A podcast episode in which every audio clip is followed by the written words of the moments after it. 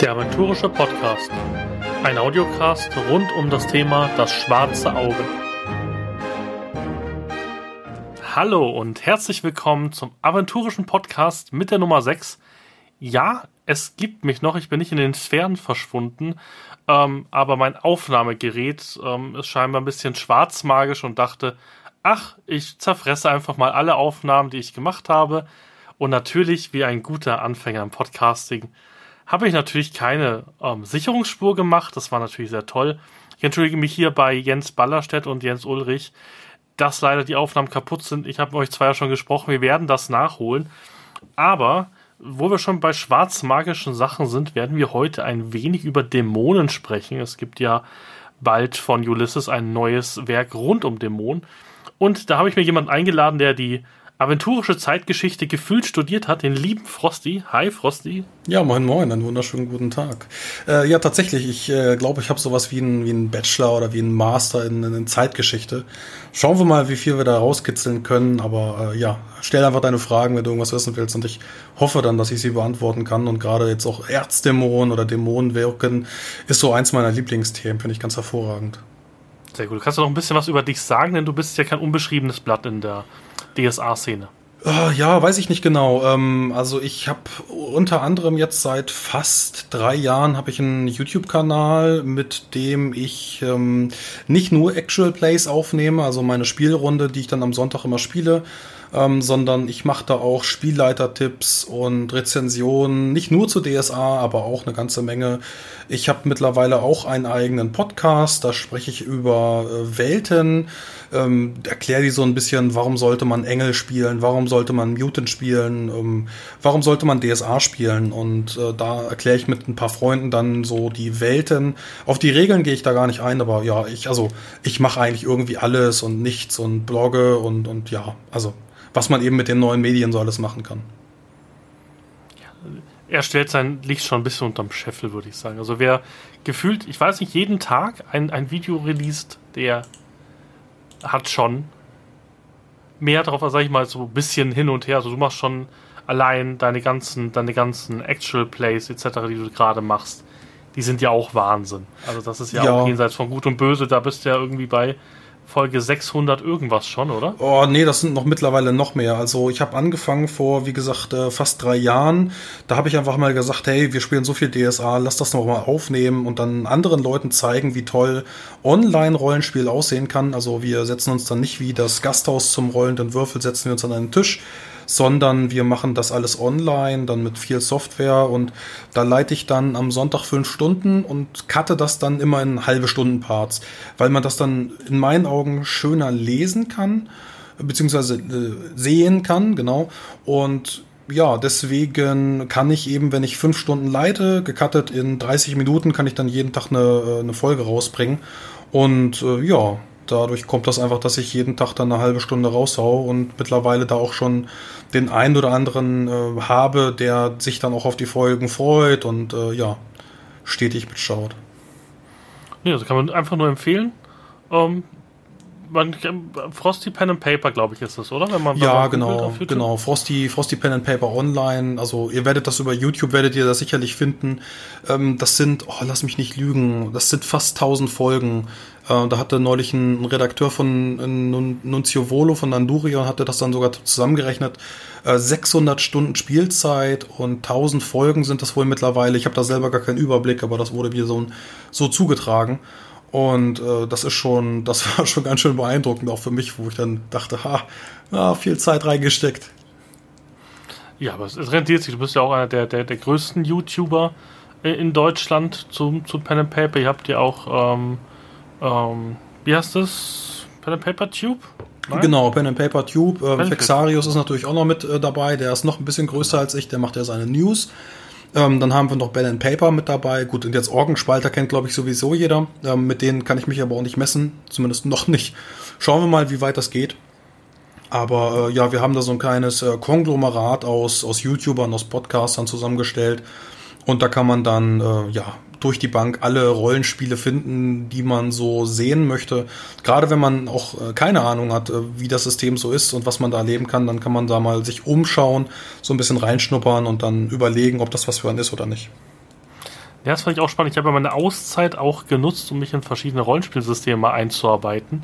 Also was wie, wie Bearing Capes oder sowas, ähm, das beim Uhrwerk erschienen ist. Oder viele auf Instagram haben ja schon ein bisschen Angst gehabt. Ähm, hört der aventurische Podcast jetzt auf, weil Tim irgendwie gefühlt einfach mal das komplette Verlagswerk von Ulysses gekauft hat zu D&D. Ja, ich muss sagen, ich bin ein bisschen schwach geworden. Also ich bin ja jemand, der Kämpfe sehr ungern spielt in DSA und ich muss sagen, bei, also gerade als Spielleiter fühle ich mich bei D&D sehr viel, ja, muss ich sehr sagen, sehr viel einfacher und sehr viel leichter, weil ich halt nicht gefühlt das Werk von 30 Jahren irgendwie im Kopf haben muss und mir überlegen mhm. muss, Moment, wenn ich jetzt den NPC töte, könnte der irgendwas mit der aventurischen Geschichte zu tun gehabt haben? Ah nein, ja, sehr gut, dann kann ich ja weitermachen. Das ist so ein bisschen, was mich ein bisschen erdrückt. Ich bin jetzt auch ein bisschen gespannt. Ich werde auf der Redcon zwei Spiele leiten. Wie das ist mit richtigen DSA-Kenner, wenn da jemand kommt, der jetzt weiß, was ich nur die letzten fünf Jahre DSA-Geschichte so ein bisschen sich eingelesen hat. Das wird spannend. Also da muss man sagen, dass D&D halt wirklich ähm, schön, weil du liest einfach das Quellenband, was weiß ich, zu Waterdeep und dann kannst du halt wirklich ähm, aus meiner Sicht SL machen.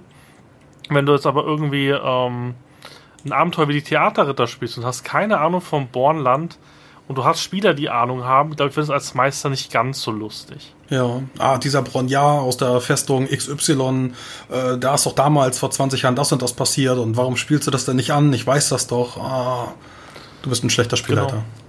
Nein, und das ist, glaube ich, schon so ein bisschen ein Problem, was man halt im Gegensatz zu anderen Rollenspielsystemen hat. Also zum Beispiel Shadowrun ist mir ähnlich gegangen. Ich habe mir auch Shadowrun ähm, angeguckt und das ist eine, eine mega geile Story. Ich bin dazu gekommen, weil ich gesehen habe, es gibt irgendwie München Noir. Das heißt, es gibt wirklich eine Regionalspielhilfe zu ähm, Shadowrun für München, wo halt auch wirklich, was weiß ich, zum Beispiel die Münchner Rückversicherung wirklich einer der, der, der großen Player dann auf einmal ist, wo ich halt mega geil fand, weil es halt eine richtig gute Immersion gab aber irgendwie gefühlt nach sechs Büchern bei Shadowrun und dann fehlen mir noch 28. Das sind halt echt schwierige Systeme. Ich glaube, für die Immersion ist sowas wie DSA und Shadowrun wirklich toll. Wir werden ja heute auch über Dämonen einen ganzen Podcast füllen können. Wenn ich mir da Hexen 1733 angucke, habe ich halt da 20 Seiten. Das ist sehr viel einsteigerfreundlicher natürlich, aber hat halt auch nicht die Tiefe. Also bei D&D mache ich halt ein Abenteuer, kann aber auch einfach sagen, hier ist, ist ein Verlies so, gehst jetzt mal hin. Boah, der geht mir jetzt heute mega auf den Keks, der Typ.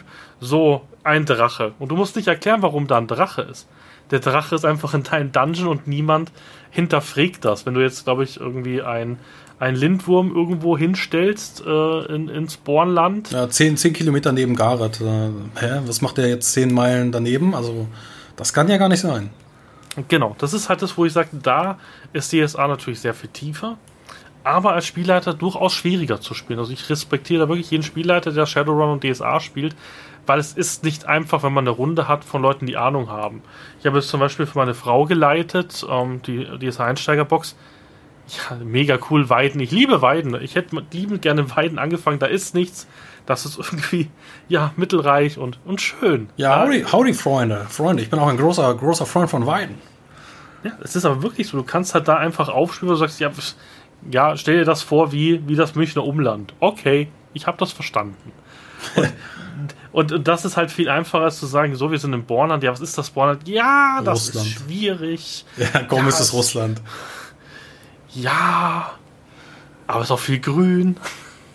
Ja, genau. Manchmal in den Theaterrittern, also ich habe mich halt bei den Theaterrittern, und es tut mir auch um die Theaterritterkampagne leid getan, ich hasse halt das Bornland. Ich, ich hasse es abgrundtief seit den Theaterrittern, weil es mir nur auf den Keks geht. Wir haben halt drei Abenteuer nur im tiefsten Winter gespielt, wo ja. du überhaupt nichts machen konntest. Ja.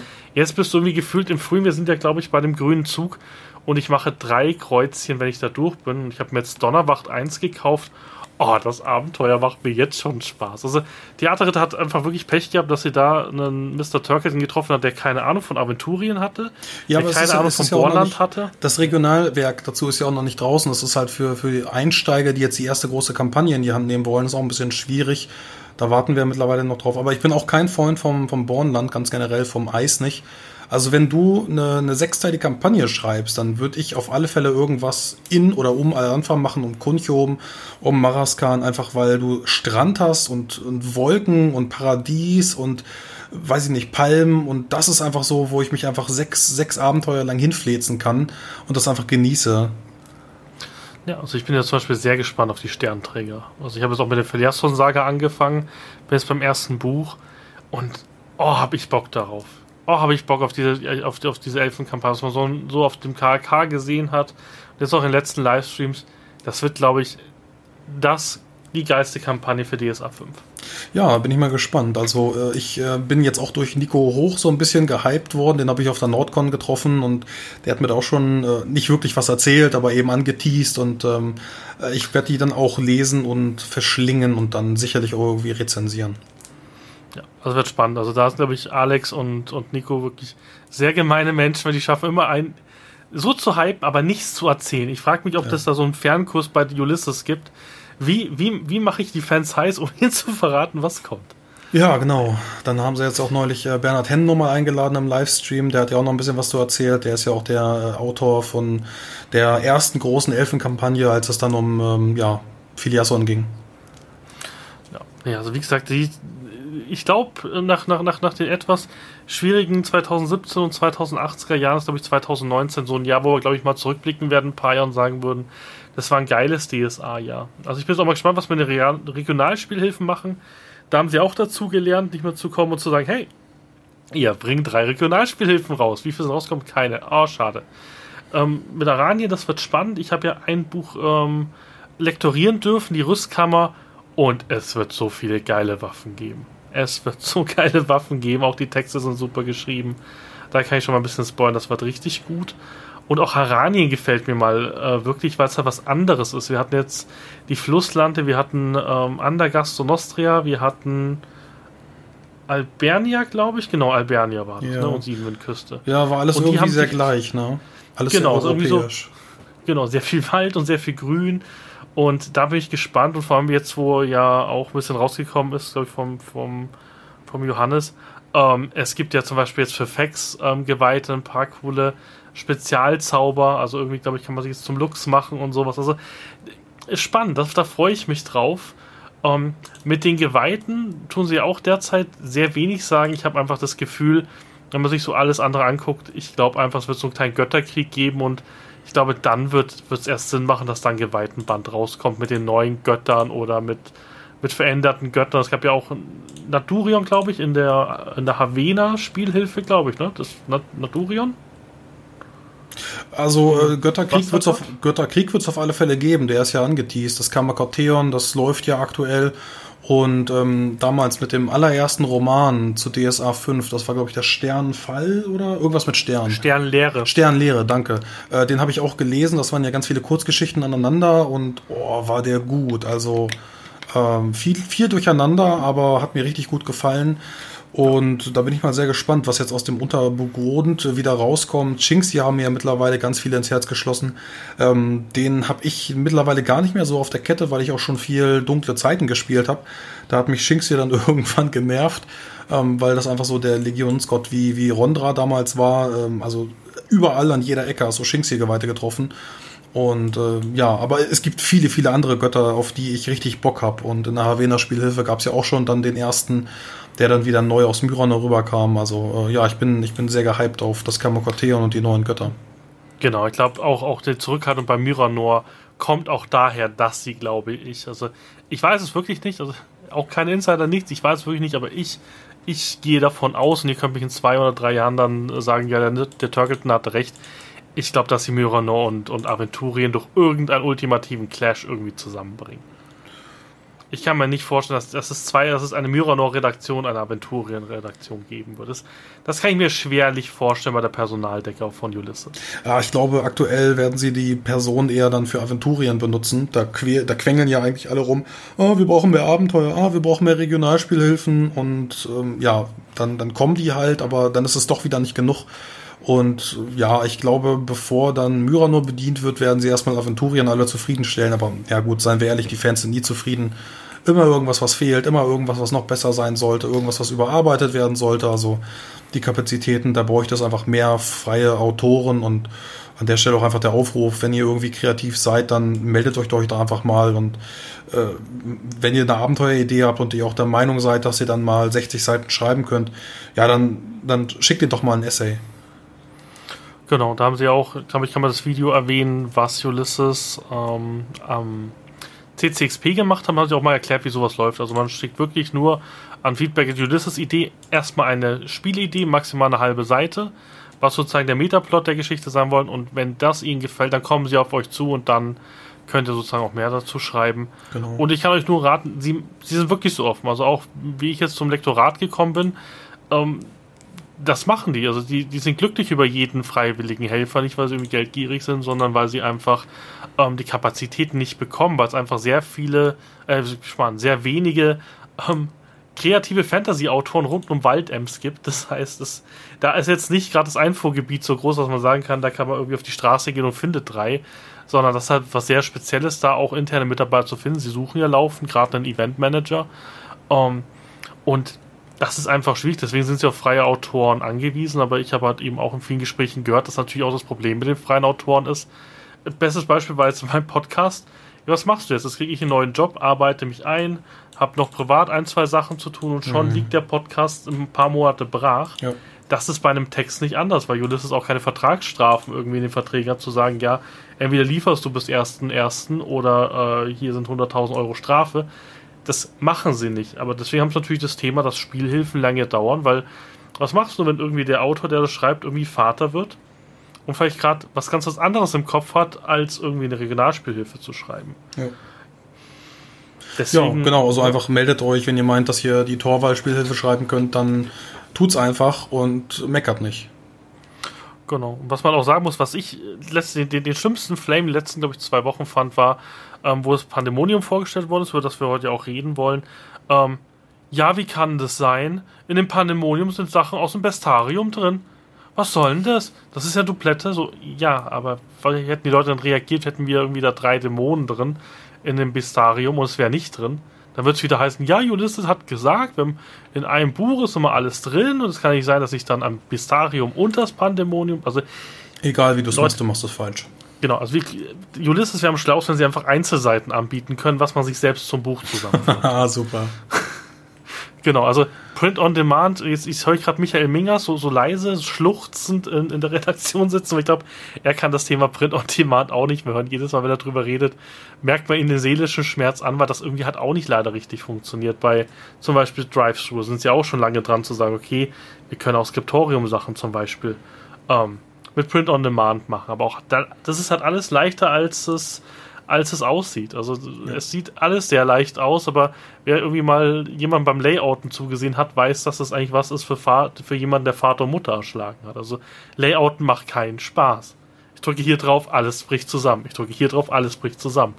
Okay, jetzt wird's spannend. Also von dem her, umso tiefer ich da bei Ulysses immer, immer mit reingucken kann, umso mehr ich mit Leuten rede, die was mit dem Thema zu tun haben, umso schwieriger gestaltet sich das. Das ist ähnlich wie bei mir in der Informatik, wo alle sagen, ja, musst du nur auf den Knopf drücken. Ja, wenn das nur so einfach wäre. Genau, also von dem her unterstützt da ein bisschen, egal ob, ob Uhrwerk oder, oder Ulysses, ist es egal. Seid einfach ein bisschen gnädiger zu den Leuten. Die ja, gebt den, gebt den Produkten alles, auch die Zeit, ne? Gebt den Produkten Zeit, die sie brauchen. Und wenn ihr euch im Internet aufregt, dann wird das Produkt auch nicht schneller fertig. Das steigt einfach nur die Frustration bei denen und das will ja auch keiner. Ja, oder es kommt sowas raus wie aventurische Magie 3. Und ja, das wird auch keiner von uns haben. Wo sie dann ganz groß das Errata präsentiert haben, als ob das was Tolles wäre. ja, Markus hat sich auch eine, gefühlt 20 Minuten auf der KK für das für AM3 entschuldigt und für die Qualität. Also, aber das war halt sowas, was sie gefühlt irgendwie rausrotzen mussten, weil sie es halt schon so lange angekündigt haben. Deswegen finde ich jetzt gerade die Politik gut, dass sie sagen, ja, wir wissen nicht, was kommt. Ach, guck mal, Aranien ist fertig. Hier, das geben wir im September raus. Ja, finde ich September. Super. Und das finde ich auch gut, weil ich, ich, ich weiß, ich, du bist ja auch ein bisschen, ein bisschen älter. Du kennst ja auch noch Duke Nukem Forever. Das wurde ja auch über, glaube ich, 13 Jahre angekündigt und irgendwann hat da auch keiner mehr Bock drauf gehabt. Und so habe ich gerade das Gefühl mit Al-Anfa, das ja auch gefühlt, seit ich irgendwie YouTube-Videos zur DSA gucke, auch immer höre, die Al-Anfa-Kampagne, DSA 5 Al-Anfa-Kampagne, jetzt haben wir sie immer noch nicht es wäre klug gewesen, sie gar nicht anzukündigen und zu sagen, hier ist halt Anfa. Mhm. Ähm, und bei den Regionalspielhilfen haben sie halt auch ein Problem, was ich auch verstehe. Ich habe lange darüber diskutiert, warum sie zum Beispiel die Bornland Regionalspielhilfe nicht haben. Und da war ganz klar gesagt, ja, das hätte keinen Sinn gemacht vor Theater der Kampagne, denn äh, Spoiler, in der Theater der Kampagne passieren einige Sachen, ja. die die Regionalspielhilfe ähm, zunichte gemacht hätten. Also es soll so aktuell wie möglich sein und dann nach der Theaterritter ansetzen, wo dann ja Dinge genau. kaputt gegangen sind. Genau, was ich halt gesagt habe, was ich mir wünschen würde, was ich zum Beispiel eine super Sache bei der Einsteigerkampagne, äh, Einsteigerbox fand, sie sollen in Zukunft einfach für jede blöde Kampagne einen Meisterschirm machen und sollen im Begleitheft eine Mini-Regionalspielhilfe bereitlegen. Dass einfach der Spielleiter grundlegend versteht, was da passiert ist in den letzten 20 Jahren. Ist und das interessante, ist eine interessante Idee, aber das würde ich loskoppeln von einem Spielleiterschirm, weil, seien wir ehrlich, also ich spiele jetzt nicht nur DSA, ähm, aber ich habe auch einen DSA-Spielleiterschirm. Ich brauche jetzt aber auch nicht fünf DSA-Spielleiterschirme. Also keinen für die Tavernenregeln, keinen für das Bordenland, keinen für Donnerwacht-Kampagne. Also äh, wie gesagt, ich brauche einen Schirm und ich brauche Einlegeblätter. Ja, Einlegeblätter ganz gerne, ähm, aber da brauche ich nicht immer dann irgendwie so dick bedruckte Pappe. Also so, nee, so ein, ein Einlegeheft universal. Cool. Ja. ja. Das Thema ist halt nur, ich kenne halt auch wieder die Community, die sagen wird, ihr seid ja solche Schweine. Jetzt tut er eine Mini-Regionalspielhilfe raus. Hat der plötzlich ja. schon genug Geld verdient? Ja. Unglaublich. Dann bringen sie so ein scheiß 20 Seiten Heft für 10 Euro. Das ist ein Wucher. Und haben sie auch keinen Bock wieder drauf. Deswegen, ich würde das halt irgendwo bundeln, wo es nicht weiter auffällt. Ja. In irgendeinen Luxusartikel, den, so, den nur die Fanboys kaufen. Weil es ist halt Arbeit drin. Ähm, und ich finde es, aber das wäre die einzige Sache, weil ich fand das, ich finde Weiden super gemacht in der Einsteigerbox, diese Regionalspielhilfe. Die ist jetzt nicht, die ist jetzt nicht so, so, so breit und lang wie alle, die wir sonst haben, aber für den Spielleiter wie mich, der meiner Frau erklären musste, wie Weiden aussieht, hat das super gepasst, das hat gereicht. Und was schon ich, bist du Einsteigerfreund. Was ich jetzt uns gerade als Idee bekommen habe, ähm, naja, du könntest ja anstatt mal einem Heldenwerk mit irgendeinem Bauernabenteuer, meinetwegen rette den Apfelkuchen, tust du dann da eine 16-seitige Regionalia rein. Das wäre jetzt eine Alternative. Also dann, dass du nicht ganz Aranien reintust, sondern beispielsweise nur Zorgan und Elberum. Oder dass du nur Barburin und ähm, Barbrück oder Anchopal oder sowas machst. Oder mal nur 16 Seiten Fasad. Das würde ja auch ganz cool sein, glaube ich. Ja, ich glaube, das Problem bei den Heldenwerken, ich habe mich auch lange mit, mit, mit Alex und, äh, unterhalten, die sind schon, sage ich mal, sehr subventioniert. Also das ist mehr so, dass sich neue Autoren ein bisschen ausprobieren können, mhm. bevor sozusagen Abenteuer schreiben, weil sozusagen der aventurische Bote, Alex hat zwar gesagt, ja, der rechnet sich. Ich glaube das nicht, dass er sich rechnet. Also ähm, ist meine persönliche Einschätzung, weiß ich nicht. Wahrscheinlich hat Alex recht, aber ich habe das Gefühl, dass der aventurische Bote schon so ein Fan-Goodie ist. Und nicht, dass sich das Ding krass rechnet. Also damit machen sie jetzt nicht irgendwie goldene Wasserhähne. Die machen sie mit irgendwie Würfelsets vielleicht. Aber das ist was, wo es, glaube ich, sehr eng ist. Und wenn ich mir überlege, wie die Leute mir erzählt haben, wie sie mit Regionalspielhilfen arbeiten, weiß ich ja nicht, ob du den Zeitinvest in ein Heldenwerk kriegst. Das, das wäre spannend, aber ich finde, das ist was, ich habe äh, den, den Jungs von Ulysses gesagt, dass ich mir so eine Minispielhilfe gefallen würde, ähm, weil dann könntest du trotzdem noch eine Spielhilfe rausbringen und niemand würde sagen, boah, jetzt haben sie doppelt abkassiert. Ist aber auch, auch, auch krass, dass wir uns über solche Sachen Gedanken machen, aber das passiert halt wirklich in der Community zum Teil. Ja. Ja gut, aber ich glaube, das können wir an der Stelle auch nicht lösen. Also da können wir jetzt ein bisschen philosophieren, aber am Ende sind die Ideen dann in Waldems. Richtig. Wie wär's, wenn wir Minderpakt mit irgendeinem. Kennst du einen Dämon, der uns da helfen könnte? Ein Minderpakt. Ja, weiß ich nicht. Kommt jetzt drauf an. Ein, ein Minderpakt für Mini-Regionalspielhilfen. Wer würde dir da einfallen? Äh, wahrscheinlich irgendwas, äh, das Konterfei, Konterfei zu Avis oder zu Travia, äh, würde ich dann sagen Lolgramot. Der kann dann mit seinen sieben Meilen Stiefeln durch Aventurien laufen und alles aufschreiben mit einer flinken Feder und laufenden Lettern. Sehr gut. Genau, was, was, was mich ja irritiert hat beim KAK, ich war der einzige Mensch beim KAK, der sich nicht gefreut hat, wo, wo, wo der letzte Dämonensplitter an, oder der vorletzte Dämonensplitter angekündigt worden ist. Alle, alle sind abgegangen in diesen Raum. Ich so als einziger war sitzen geblieben so. Ja, das ist okay. Und was? Jetzt? Was ist das jetzt? Ich will Regionalspielhilfe. Was ist das? Ich will Nubo-Abenteuer. Ja. Was ist das? Wer möchte schon diesen Dämonensplitter? Ich habe noch nie was davon gehört. Und da habe ich schon den Nebenmann angeschaut so, Tim, das ist was Tolles.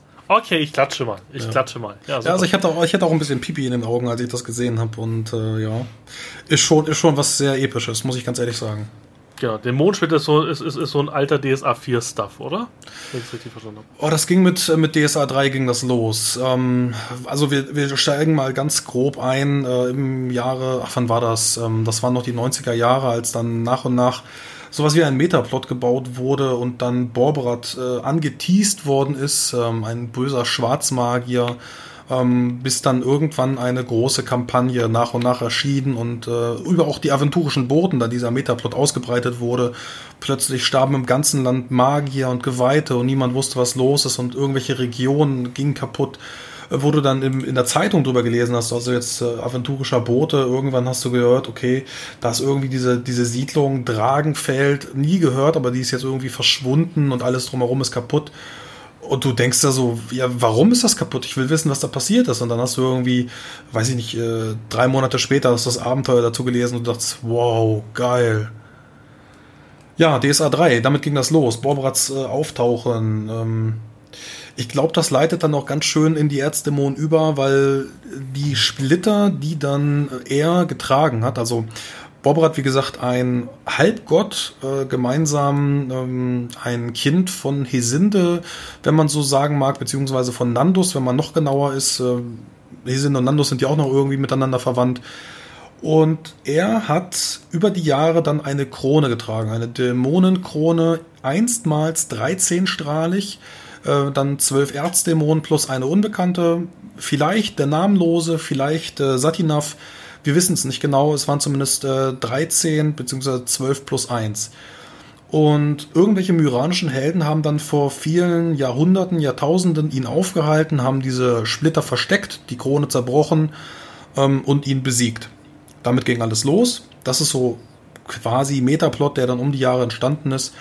Und äh, dann tauchte Bobrat nochmal wieder auf. Und zwar ja im Jahre 1014, 1016, 1019 nach Bosbarans Fall. Da ging das so ein bisschen los mit irgendwelchen Vorzeichen, mit irgendwelchen Kultisten.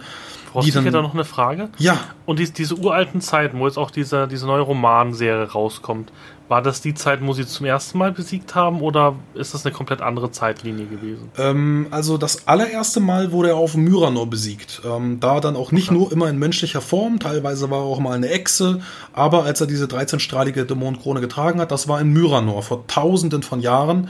Mhm. Und ähm, in den dunklen Zeiten von Aventurien, also 1500 vor Bosporans Fall bis null, ähm, da gab es Borberat so an sich nicht äh, sondern dann andere Schwarzmagier wie Fran Horas oder Hela Horas. Mhm. Und ähm, da war Dämonenpaktiererei und, und äh, ja, Nekromantie, das war an der Tagesordnung, das war normal, das war auch erlaubt. Je nachdem, wann man da so rumläuft, aber ganz generell kannst du sagen, das ist okay, das sind halt Werkzeuge. Ähm, ich kann halt einen Hammer in die Hand nehmen und damit ein Haus bauen, ich kann aber den Hammer auch in die Hand nehmen und dich erschlagen. Und genauso kann ich Dämonen dann auch benutzen zum Häuser bauen oder um dich zu töten. Und ähm, wie gesagt, Borberat war vor vielen tausenden Jahren in Myranor, wurde da besiegt und jetzt ist er in Aventurien zum ersten Mal. Ähm, beziehungsweise nicht zum ersten Mal, es gab schon einmal Magierkriege im Jahre 400, nee, 600. 600 nach Bosbarans Fall. Also vor grob 400 Jahren gab es ihn das erste Mal, da hat er dann mit seinem Bruder gekämpft, wurde besiegt, oder nicht besiegt, aber äh, ja, es gab einen ein Zeitstrom, ein Strudel und er ist dann erst einmal in einer Globule verschwunden und jetzt ist er wieder da. Ist das ähnlich wie bei World of Warcraft, wo du sozusagen Dämonen auf Aventurien, äh, auf Aventurien, auf Azeroth killen kannst? Dann sind sie tot, aber kommen immer wieder sozusagen, außer du tötest sie wirklich da, wo sie herkommen. Ist das ähnlich in DSA auch gemacht? Ähm, ja, ganz generell schon. Also die äh, Dämonen, wenn du sie wieder zurückschickst, dann landen sie wieder in äh, ihrer Sphäre und können von da aus wieder beschworen werden. Das ist auch der Grund, warum du, wenn du wahre Namen hast, immer wieder den gleichen Erzdämon rufen kannst. Mhm. Was ist ein wahrer Name? Ein wahrer Name, das ist, oh, ja, ähm, jeder, jedes Zauberwesen, man sagt auch jedes richtige Wesen, hat einen wahren Namen. Und wenn du den kennst und aussprichst oder in einem Ritual benutzt, dann sinkt deine Magieresistenz quasi auf Null regeltechnisch und du bekommst Macht über dich. Ähm, oder über ihn. Also du, du beschwörst jetzt diesen Dämon, der steht vor dir, will dich gerade umbringen und dann nennst du einmal diesen wahren Namen furchtbar komplexe Dämonensprache und äh, das dauert sehr lange, bis du den dann aussprechen kannst. Aber wenn du ihn genannt hast, dann ist dieser, dieser blutrünstige Zand nur noch ein kleines Kätzchen. Also so ähnlich wie Rumpelstilzchen. Genau so ähnlich wie Rumpelstilzchen, genau. Okay, und, und dann gehört er dir sozusagen. Ist er dann dir verfallen oder wie läuft das dann regeltechnisch? Ist er einfach nur besiegt dann sozusagen? Oder äh, kannst du ihn dann einfach binden an dich? Also regel, regeltechnisch läuft das ab, dass die Beschwörung und die Beherrschung, also das, das Geben von einem Auftrag ist dann erleichtert, Äh, also er, du, du sagst, sagst halt diesen Namen und dann gibst du ihm den Auftrag, äh, lauf mal von A nach B und hol mir dieses Artefakt und das macht er dann. Punkt. Okay, verstanden. Mhm. Genau, also Borberat ähm, war schon mal vor 400 Jahren hier, wurde dann in eine Globule geschickt und kommt jetzt im Jahre 1016, 1019 kommt er wieder zurück. Er taucht einfach auf, also er ist einfach wieder da. Ähm, es gibt da, wie gesagt, eine Geschichte zu mit Kultisten und Beschwörern. Die sieben Gezeichneten, ich will da gar nicht so viel zu sagen zu der Kampagne, aber sie haben dann davor gewarnt, hey, der könnte wieder zurückkommen und hey, wir haben Beweise und Hinweise und sind dann zu den ganzen Kirchen gegangen, äh, nach Gareth und nach Punin und haben mit den Magiern und mit den Geweihten gesprochen und gesagt, hey, der kommt wieder, macht mal was. Die haben die nur ausgelacht und gesagt, nee, da passiert nichts. Ja, und plötzlich stand er dann da, ähm, ist dann von der tobrischen Küste ist er dann gelandet, genau bei Mendenas aufgetaucht, mit riesigen Kriegsschiffen, mit Dämonenstreitmacht, mit Söldnerheeren und hat dann einfach Tobrien in einem, ja, in einem Feldzug genommen, der sehr, sehr unheilig war, unglaublich schnell ging. Ähm, ja, und seitdem ist Tobrien die schwarze Lande. Okay, was mich jetzt immer irritiert, wenn man über Bobarat redet, ähm, er war ja kein Paktierer. Also so habe ich das immer verstanden. Er war nie ein Paktierer und hat sich auch nie irgendwie seine Seele oder sowas an, an Dämonen verkauft. Der hat sie ja im Endeffekt dann alle geblendet, oder? War das nicht so? Ah, das ist schwierig. Also er war ein Halbgott und ja, er hatte Pakte. Und zwar nicht nur ein, sondern sogar sieben Stück. Er hat das allerdings dann so gemacht, ähm, man weiß nicht genau, wie es abgelaufen ist, aber er hat dann am Ende diese Pakte wieder gebrochen und die Erzdämonen verarscht alle bis auf einen, Amazeroth, auf den kommen wir sicherlich später nochmal. Ähm, Amazeroth ist dann so ein bisschen Anti-Hesinde oder die Gegengottheit dann zu, zu Hesinde und Nandus. Und ähm, das ist halt so, ein, so, eine Gottheit des Wissens oder ähm, des Unwissens, des verbotenen Wissens. Und äh, der hat sich nicht verarschen lassen oder sie hat sich nicht verarschen lassen. Und ähm, ja, hat dann Borberat dann eben auch wieder so ein bisschen genaht. Aber ansonsten, er hatte Pakte und hat die dann wieder gebrochen, nachdem sie ihm dann geholfen haben. Okay. Also die konnte ihr abschütteln. Aber normalsterbliche Aventurier, wenn der einen Pakt eingeht, ist seine Seele erstmal verloren. Erstmal, oder? Das kannst, du, das kannst du so sagen, ja. Der kann die versuchen auch wieder zu brechen. Das ist allerdings eine ziemlich schwierige Aufgabe. Ähm, das wird dann, also wenn du jetzt einfach dich auf die Straße stellst und sagst, ähm, ich widerrufe meinen Pakt, dann kommen ganz viele Dämonen, zerreißen dich und du bist tot und deine Seele ist verloren. Du musst es also sehr vorbereiten, wenn du einen Pakt brechen willst. Normalerweise, wenn du sicher gehen willst, gehst du in eine Kirche, meinetwegen in einen Praios-Tempel oder den nächsten Tempel, der dir irgendwie sicher erscheint. Äh, sprichst das vorher mit dem Geweihten ab und sagst, ich widerrufe meinen Pakt äh, in diesem Tempel. Ähm, dann kommen Dämonen auch, aber du kannst versuchen, dann 24 Stunden zu überleben und dann bist du sicher es gibt dann auch einige Geweihte, die dann sagen, okay, mein Sohn, deine Seele ist wieder sicher, aber bevor du wieder Scheiße baust, sollten wir dich jetzt umbringen, damit du dann endlich auch in die göttlichen Paradiese ziehst. Also am Ende bist du eigentlich tot, weil die Geweihten dich dann höchstwahrscheinlich töten. Ich vermute, Prioten denken so, oder? Ja, also das sind, also Zar wird das wahrscheinlich nicht so sehen, kommt immer drauf an auf die Region. Zar wird dir vielleicht ein neues Leben schenken, wenn du, wenn du glücklich hast äh, oder glücklich bist.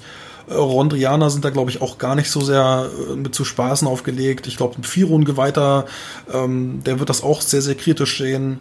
Aber wenn du Glück hast und einen netten Geweihten hast oder auch einen netten Spielleiter, denn seien wir ehrlich, am Ende entscheidet der Spielleiter darüber. Ähm, wenn du einen netten Spielleiter hast, dann kann da auch immer mal Gnade gewährt werden. Oder du brichst es eben außerhalb von einem Tempel, aber dann musst du, wie gesagt, aufpassen, dass die Dämonen dich nicht zerreißen.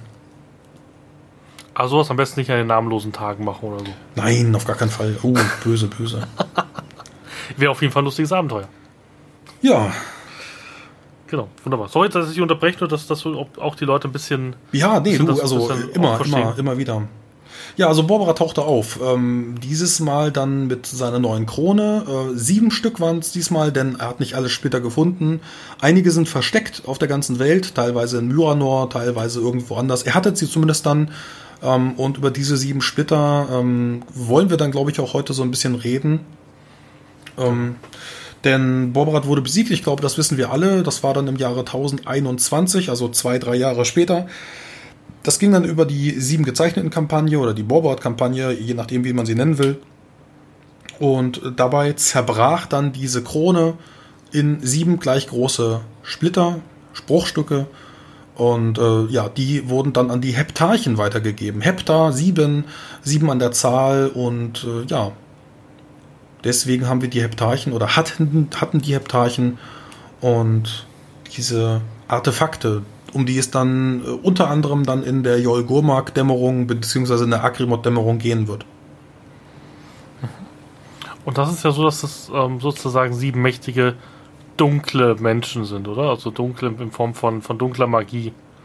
Ja, also nicht, nicht unbedingt Magier, aber vor allem sehr hochgediente Offiziere, die Borberat dann unterstanden und die sein Vertrauen genossen haben. Ähm, wir hatten da zum Beispiel Rassasor, das war dann ein riesiger schwarzer Drache, der hat dann über viele Jahrtausende dann Borberat schon gedient, der wurde dann wieder erweckt und wieder erweckt und wieder erweckt. Da kann man dann schon sehen, dass so ein untoter schwarzer Drache dann auch so ein Tagunitot dann angehört und dementsprechend hat er auch den Tagunitot Splitter dann bekommen.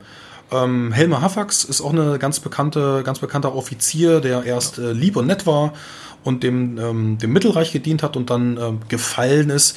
Die Gründe dafür sind mannigfaltig, aber auch er hat dann den Belhalhar-Splitter bekommen, den für den Kriegsdämon. Das ist ja auch eine, eine, ganz interessante Geschichte, habe ich auch auf dem KK gehört. Der lebt jetzt, glaube ich, in, in Garfunkel sozusagen jetzt weiter. Die haben ja irgendwie seine Seele irgendwie doch wieder gerettet. Jetzt ist irgendwie gut gewesen am Schluss und haben ihn irgendwie in den, in den Garfunkel reingebracht. Ne? Ja, das ist, das ist jetzt ein Spoiler zu der letzten Kampagne, die Hafax-Dämmerung, wie Ups. ich sie ganz gerne nenne.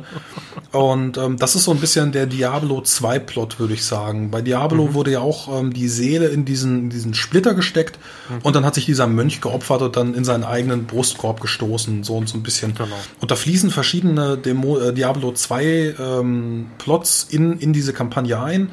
Und am Ende hat sich Eiler von Schattengrund, das Schwert der Schwerter geopfert und Helma Hafax hat dann seine Seele vor den Niederhöllen bewahrt, indem er das mit einem Drachen getauscht hat. Das heißt, der Drache ist in seinen Körper eingefahren und seine Seele in den Splitter dieses äh, Karfunkels. Und dann konnten die Helden diesen Drachen im Körper von Helmavax besiegen und dann schwuppdiwupp hat er irgendwie überlebt. Er wurde konserviert. Also ich muss sagen, die Abenteuer haben sich immer alle sehr spannend angefühlt. Also deswegen, wahrscheinlich bin ich auch deswegen von den Theaterrettern so enttäuscht, weil ich höre immer nur G7 und was da so passiert und denke mir so, äh, und ich muss hier irgendeine, irgendeine irgendwelche lustigen Spiele machen. Buch, Bücher aus dem, ja, Bücher, zum Beispiel Bücher, äh, das blaue Buch, was in den Theaterrittern ähm, beschrieben wird, das ist ja auch, äh, das hat eine ziemlich lange Geschichte hinter sich. Okay. Ähm, Siehst du, habe ich nicht wahrgenommen. Ich sage mir nur, wir machen das Buch ist kaputt. Haben wir irgendwas, was zerstören kann? Ja, nee, das, das fing auch im Jahr, ich glaube 2001 oder so, fing das mit einem roten Buch an. Und das wurde dann versenkt, das äh, kam dann wieder hoch, äh, nicht als rotes, sondern als blaues Buch. Und ähm, dann in diesem Abenteuer, wo der Charybdorot-Splitter dann äh, thematisiert wird, also ähm, durch die Bank immer mal wieder ähm, in der aventurischen Geschichte verankert. Und Helme Hafax, hast, hast du eine Prognose? Meinst du, der kommt wieder, vielleicht sogar in dieser Elfenkampagne? Würde es irgendwie Sinn machen, dass oh. er irgendwie wiedergeboren wird als, als, als so eine Art Jesus oder sowas, der irgendwie Aventurien rettet? Also, ich glaube nicht, dass er in der Elfenkampagne eine Rolle spielt. Das vermute ich nicht, da gehört er nicht hin. Aber ich kann mir schon vorstellen, dass er eventuell gegen den letzten Splitter ähm, von Asphalot, dass er da nochmal wieder beschworen wird, dass er vielleicht einen neuen Körper bekommt. Kann ich mir gut vorstellen. Ist, ist eine gute Möglichkeit. Vielleicht ist, glaube ich, hat schon eine Möglichkeit, sag ich mal, die Retro-Fans ähm, zu DSA 5 zu locken mit so einer Kampagne oder ja, in ein neues ja, Abenteuer zu locken. Ja, ja also du, äh, ich äh, habe jetzt auch noch die, die DSA 5 Sachen, damit bin ich noch nicht so wirklich vertraut, aber die Abenteuer lese ich trotzdem. Ich kann die Abenteuer auch mit 4.1 spielen. Ich kann die Abenteuer auch mit DSA 1 oder mit, mit Splittermond kann ich die auch spielen. Klar. Also lesen tue ich alles. Ja. Genau, also sozusagen und, die, und diese Splitterdämmerung, also auch diese sauteuren Bücher, ich finde ja alles irgendwie Spaß gemacht hat bei DSA, was älter irgendwie als fünf Jahre ist, kostet einen Haufen Geld. Also auch diese Splitterdämmerungsromane gibt es ja auch, aber es war keine Kampagne, sondern so ein bisschen losgelöst voneinander. Das war nicht so eine reine Kampagne wie die Theaterritter, sondern war auf den Büchern so ein bisschen aufgeteilt, oder? Oh, ich glaube, es, es gab, glaube ich, gar nicht so viele Romane. Es gab kleine Heftchen, das waren so DIN A, DIN A5 Heftchen, da stand ein bisschen immer was dazu drin. Also jetzt bei Charybdorot weiß ich das. Zu den anderen Gab es da Romane zu? Also für, für den also, Agri also für Abenteuerromane. Also genau, ach so, ach so, Abenteuer, so die Abenteuerhefte. Ja, genau, doch. Diese, hm. diese Schleiertanz und was es sonst ja. noch so gab. Okay, Bücher. nee. Ähm, ich glaube, die haben damals, was haben die gekostet? 20, 30 Euro? Ich glaube, Ich glaube, Bahamuts Ruf ist mit 30 Euro dabei. Also das waren damals normale Preise, war die Auflage, glaube ich, ein bisschen gering. Wenn du in den richtigen Laden gehst, wirst du vielleicht noch einige gute, gute Bücher finden. Da musst du halt in die richtigen Läden gehen. Buchpreisbrennung macht das möglich. Ähm, wenn du dann die ja, vergriffenen Bücher immer noch zu den richtigen Preisen findest, bei Ebay oder bei, ja, bei, bei Ebay ist es halt immer teurer. Also das solltest du dann nicht dir antun. Da solltest du dann eher in, durch die Bücherläden gehen und dann den, den lokalen Händler unterstützen. Nee, weil ich habe Steuertasse mal geguckt, ich glaube, Steuertasse ist fast bei 400 Euro das komplette Ja, Set. das ist Blödsinn. Also die, die, die, ähm, die Splitter-Bücher, ich glaube, die E-Books sind bei 120 Euro oder sowas. Ja, das ist aber auch okay, glaube ich. Also das sind dann ja, ja auch äh, sieben Bücher. Ich müsste jetzt in meinen Schrank gucken. Ich glaube. Aber ähm, du hast jetzt eins, zwei, drei, die ersten fünf Splitter hast du und äh, dann für Firun gab es eins, Charybdor hat eins, Tagunitot hat zwei bekommen und Belhalha hat auch zwei bekommen. Ja, doch, dann sind es acht Bücher, weil Belkelel auch zwei bekommen hat. Irgendwie sowas, ja. Ja, wir haben jetzt, glaube ich, drei Splitter insgesamt schon gehabt, ne? Ähm, also immer mal wieder tauchten die Splitter auf. Wie gesagt, Borberat wurde besiegt, ähm, hat dann die äh, an die Heptarchen nicht abgegeben, aber die haben sie dann bekommen. Rassassor, der schwarze Drache, wurde dann im Jahr des Feuers besiegt, genauso wie Galotta. Da wurden die Splitter schon mal thematisiert. Die haben dann aber die äh, nächsten Heptarchen dann gestohlen, sodass dann Leonardo, der Mechanikus, ähm, einen Agrimod-Splitter bekam, der dann wieder zurück nach Jolgurmak, wo er herkam. Und den Splitter von Rassassor hat dann der Niraven bekommen, beziehungsweise der Seelensammler. Und auch der wurde dann in einer Tagunitot-Dämmerung dann besiegt. Also das ist, ähm, ich glaube, 1036, 37 ist das passiert. Das war dann der Ausklang von DSA 4.1. Aber Leonardo schon der Leonardo da Vinci von Aventuri, ne? der auch auf dem, genau. auf dem Artbook drauf ist. Ne? Ganz ich dachte genau. Mal, dachte nicht, dass der böse wäre. Der sieht so nett und freundlich aus. Ja, ja, das ging, das ging los. Also er war ein ganz normaler Mechanikus äh, in Havena, also auf der ganz anderen Seite mhm. vom Kontinent. Da hat er dann Rennwagen gebaut, also so Formel-1-Wagen oder fliegende Apparate. Ernsthaft? Taucherglocken und der hat da eine ganze Menge Blödsinn erfunden und wurde dann entführt. Und zwar noch während der Borberat-Kampagne wurde der entführt von fliegenden Dämonen, hat dann auch irgendwie seine Brücke eingeweiht und ist dann ähm, ja durch ganz Aventurien getragen worden bis nach Jolgurmak und musste dort dann ähm, böse Konstrukte für äh, Borberat und Galotta bauen. Und der hat sich dann verwandelt, weil ich meine, wenn du dann dein Leben lang in dieser Werkstatt stehst, dann veränderst du dich auch so ein bisschen. Gerade wenn du dann mit finsteren Zwergen zu tun hast und mit Dämonen, die dir dann helfen. Also das hat ihn so ein bisschen gezeichnet. Er hat sich dann, das Einzige, was er hatte, waren seine Maschinen. Ähm, und wenn er dann sieht, wie diese Maschinen kaputt gehen, das hat ihn dann schon ziemlich mitgenommen. Da ist seine Seele dann so ein bisschen zersplittert und äh, dann hat er auch noch seine Hand verloren, die wurde ihm abgerissen. Also er konnte nicht mal mehr Maschinen bauen. Und das Einzige, was ihm dann geholfen hat, war dann dieser Agrimod-Splitter. Damit hat er dann, äh, er hat diesen Splitter in eine Hand geformt, hat jetzt also einen dämonisch pulsierenden Handschuh, wenn du so magst. Und mit dem kann er wieder neue Maschinen konstruieren. Und ähm, das ist jetzt nicht nur irgendwie so eine kleine äh, Armbrust, die dann automatisch schießt, sondern er ist dabei, dass er Jol Gurmak zu einer lebenden Stadt umformt. Ach, lebt er immer noch? Der ist noch thematisiert, ja. Also der hat jetzt in der Sternlehre, ähm, war der kurz dabei. Der hat äh, in dem ersten Agrimot-Roman, spielt er, glaube ich, gar nicht so eine große Rolle. Aber ähm, noch besitzt er den Splitter und ob er wirklich böse ist, ich finde, er ist nicht böse. Er macht einfach das seine. gezeichnet, ja. Genau, er macht, er macht seine Sachen, er konstruiert und ihm ist völlig egal, was er konstruiert. Hauptsache, er kann irgendwas bauen.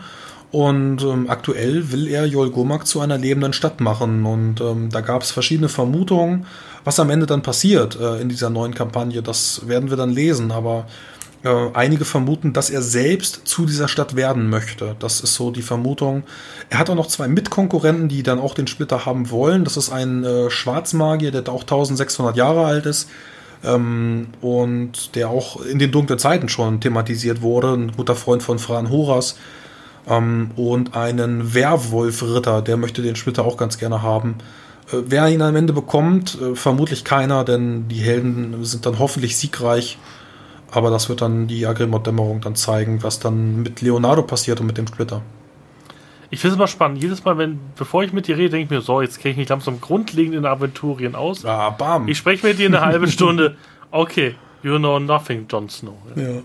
Ja, ich finde es auch äh, schlimm, dass das das ganze Wissen, das könnte ich auch für irgendwie sinnvollen Kram benutzen und Stadtland Fluss in der echten Welt lernen, aber ich kann Stadtland Fluss, ich glaube, mit Aventurien noch besser als, als in Europa. Das ist schon traurig. Wieso sollst man den, den Magister an, an, an, anstreben für, für Aventurienlehre? Ja, genau. Nee, aber, aber spannend, auch was ich halt so spannend finde, dass, dass, dass die immer bei, bei Aventurien immer wieder so, so Bezüge zur Realität so ein bisschen hergestellt haben mit Leonardo da Vinci und sowas. Und Helmer Hafax sah ja, glaube ich, aus wie der Vater von, von, ähm, von den 24-Schauspieler und so. Also, das ist schon spannend, was die gemacht haben. Also, dass, dass sie so viele reale Bezüge auch zum Teil reingebracht haben mit irgendwelchen, ja, mit irgendwelchen berühmten Personen. Ja, also jetzt gerade Leonardo, das ist besonders auffällig. Also auch all das, was, also du hast schon Leonardo von, von Leonardo da Vinci hast du schon erwähnt. Es ist eigentlich Copy-Paste, Steuerung C, Steuerung V. Er ist eigentlich genau identisch und äh, nur, dass er jetzt eben böse geworden ist. Aber ansonsten den, den vitruvianischen Mann, diese Zeichnung, äh, das ist original Leonardo von Havena. Sehr cool also haben wir der, also ich, was mich irritiert hat, ähm, es wurde gesprochen, dass es das Ende der, der, ähm, der, der, der, der Splitter-Kampagnen sein wird, aber jetzt gibt es ja noch mit Leonardo und Splitter. Also haben sie doch nicht alle Splitter thematisiert, auch jetzt nicht mit dem nächsten Band, was passiert, oder betrifft es dann genau äh, den Splitter von, von Leonardo? Genau, also der, der, dieser Abschluss, der jetzt im, ich glaube, August kommt, ähm, genau, im August sollte das jetzt kommen, oder kann sogar, ja doch, August. Ja ähm, da wird es dann um die Vernichtung vom Agrimod-Splitter gehen, beziehungsweise um die Beschaffung. Ob er vernichtet wird, äh, die Vernichtung eines Splitters ist nochmal ein ganz anderes Thema. Können wir auch gleich nochmal drüber sprechen. Ähm, wir reden gerade viel weniger über Erzdämonen äh, als, als die Splitter, aber ich glaube, das ist ja auch interessant. Ähm, also aktuell sind alle Splitter bis auf Agrimod und Asphalot sind in den Händen der Helden oder schon zerstört. Und äh, Agrimod fehlt noch, der wird jetzt thematisiert und Asphalot wird ausgeklammert. Den wird es irgendwann später geben. Aber das ist dann von vornherein schon so die, die Splitterdämmerung gewesen, so wie sie sein sollte. Mhm. Und der Splitter, der nicht da ist, ist der irgendwie unter Wasser oder ist der irgendwie in einem Wald? Oder warum denkst du, wird der nicht thematisiert? Asphalot. Ähm, Asphalot liegt nicht unter Wasser. Das war der Charybdor-Splitter, der wurde auch schon geborgen in Bahamuts Ruf. Ähm, Asphalot liegt in der Mitte von Maraskan. Wenn du dir anguckst, äh, wir gehen ein bisschen östlich von, von Aranien, beziehungsweise von Kuntium, da liegt ja die Maraskan-Insel und auf der Maraskan-Kette, das ist ein riesiges Gebirge, da schlummert der Asphalot-Splitter.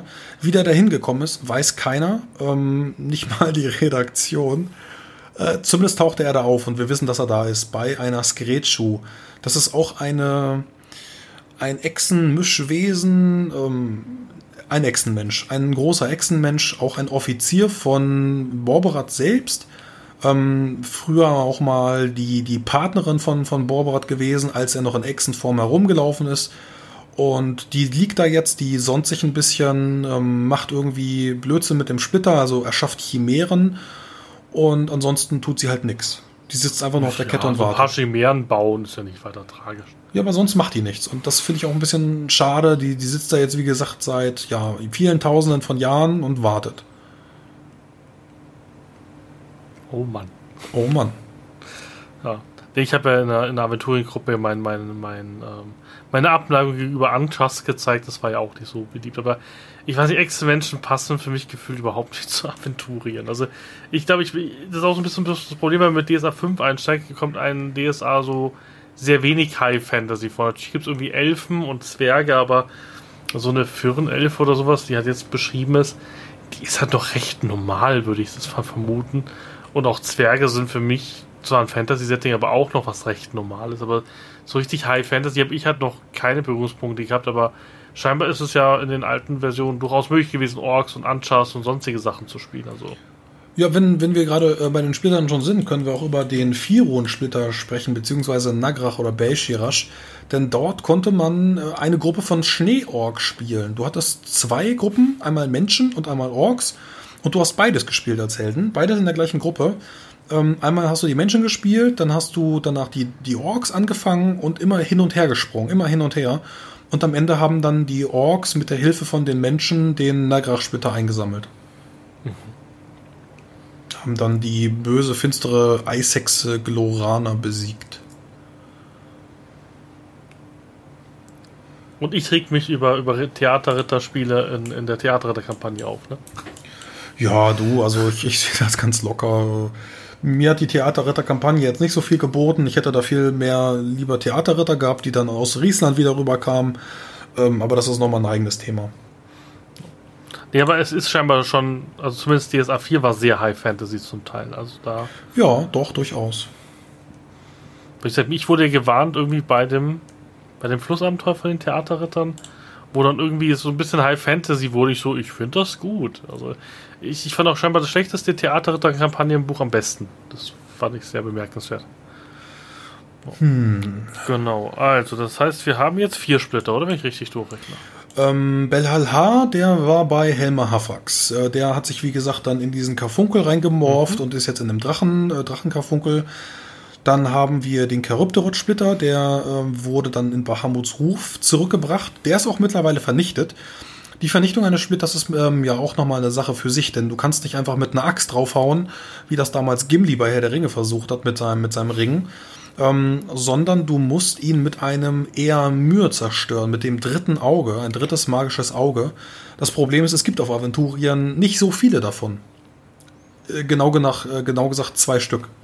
Und das eine sitzt beim Hochgeweihten der Pereine-Kirche und das andere sitzt beim Kaiser des Horasreichs, beziehungsweise dem Horas des Horasreichs. Was mich irritiert, ich habe ja ein Abenteuer beim Stefan Brandt gespielt auf dem KK und auch da wurde so ein drittes Auge behandelt, das dir im Kopf wächst. Also es gibt scheinbar Menschenaventurien, die die Möglichkeit haben, so ein drittes Auge zu kriegen. Wir haben zum Beispiel am Schluss des Abenteuers sozusagen irgendwie so eine Art Segen bekommen. Das heißt, wenn wir so ein drittes Auge haben würden, würde das jetzt erscheinen. Ist das das, was du meinst? Also das, was auch auf der Meistermaske drauf ist, dass manche genau, ja. Aventurier kriegen können? Weil das sind ja nur ganz spezielle Magier, die das haben können. Ne? Also äh, in, in Myranor, da wo es eigentlich herkommt, äh, ist es in den mächtigsten Magierfamilien drin und wird da wohl auch vererbt. Ähm, allerdings haben auch sehr, sehr viele Magier in Myranor mittlerweile keins mehr, tragen diese Maske, um dieses äh, Auge zu verbergen und es ist verboten, hinter, die, hinter das Gesicht eines Magiers zu blicken, denn es könnte sein, dass er kein Auge trägt. Aber die meisten behaupten noch, dass sie ein drittes Auge haben. Und das früher in den dunklen Zeiten, als die Leute dann aus ähm, Myranor rübergekommen sind, da gab es die wohl noch mehr. Mittlerweile gibt es, wie gesagt, nur noch zwei, vor allem dann in den alten myranischen Familien. Wenn du mal auf die Familiennachnamen blickst, dann wirst du da auch erkennen, dass das myranische Häuser sind äh, wenn du jetzt sagst, dass es einen neuen Segen gibt, dann ist mir das neu. Das wüsste ich jetzt noch nicht. Das ist dann ein neuer KRK-Plot. Aber ja, okay. wenn, das, wenn das sein kann, dann, dann ist das so. Also so habe ich das verstanden, aber ich bringe ja. auch sehr viel durcheinander, wie man so Geschichten erzähle. Aber so kam es mir vor, dass sozusagen da irgendwas von den Zyklopeninseln war da mit drin. Vielleicht ist das irgendwie, vielleicht kommt das in, in den Plot nach und nach rein. Zumindest war es im Abenteuer, glaube ich, so, dass man diesen Segen hätte bekommen können, wenn man das hat, aber es hat natürlich keiner gehabt, weil mhm. keiner von uns myranorischer Abstammung war. Jetzt frage ich mich nur, wenn du sagst, du brauchst dieses dritte Auge zum Zerschlagen, nimmst du dann den Kopf von dem und schlägst ihn dann auf, das, auf, auf den Splitter oder reicht es, wenn du irgendwie magische Sachen machst? Oder musst du den töten, der das dritte Auge hat? Um mm, nee, nee, schwierig. Also es gibt ähm, ein magisches Ritual, das haben sie dann nach und nach herausgefunden und dann haben sie den, den Horas gebeten, hey, wir haben diesen Charybdorot-Splitter eingesammelt, aber wir kriegen den nicht kaputt. Äh, würdest du mal bitte draufschauen und das zerstören? Und dann hat der Horas hat dann sich eine Gruppe von Magiern und Geweihten genommen, ist dann vom, von Winsalt aus, oder Kuslik ist er dann in die Kom-Wüste gerannt, die dann also nebenan liegt, und hat dann in der Kom-Wüste mit einem magischen Ritual diesen Splitter zerstört. Der ist zerbrochen, der ist kaputt, unwiderruflich, unwiderruflich kaputt, zerstört oder den wird es nie wieder geben. Er ist allerdings in ein Koma gefallen. Das hat ihn also unglaublich dann gezeichnet. Und jetzt ist er aus dem Koma wieder erwacht und ja, wir wissen nicht genau, was er da in seinen komatösen Träumen erlebt hat. Das kann auch sein, dass er da versucht wurde. Wir werden es sehen. Also einige behaupten, dass er vom Namenlosen berührt wurde. Ich äh, äußere mich da mal nicht zu. Okay, spannend. Das ist, es ist, also die Redaktion muss immer mal wieder die Hochachtung raus, raussprechen dass sie es überhaupt noch irgendwie überblicken, ist ein Wahnsinn. Auch, dass du da irgendwie noch über die. Wie viele hunderte Romane sind denn das? Also, das ist ja Wahnsinn. Ja, so, ich habe jetzt auch nicht alles gelesen, aber so die, die letzten 100 Abenteuer, ähm, also 100, ah, 100 bis 212, das sind dann äh, 112 Abenteuer, da musst du nicht alle von gelesen haben, aber viele thematisieren das und ja gut, wenn du halt ein bisschen als Spielleiter dann drin rumblätterst und liest und die Hintergründe verstehst, dann wird dir das irgendwann offenbar. Dann gehört noch ein bisschen Wege der Zauberei mit dazu. Unglaublich schönes Buch, ähm, was ja auch leider dann 4.1 ist und die, die meisten Fünfer dann nicht mehr so kennen.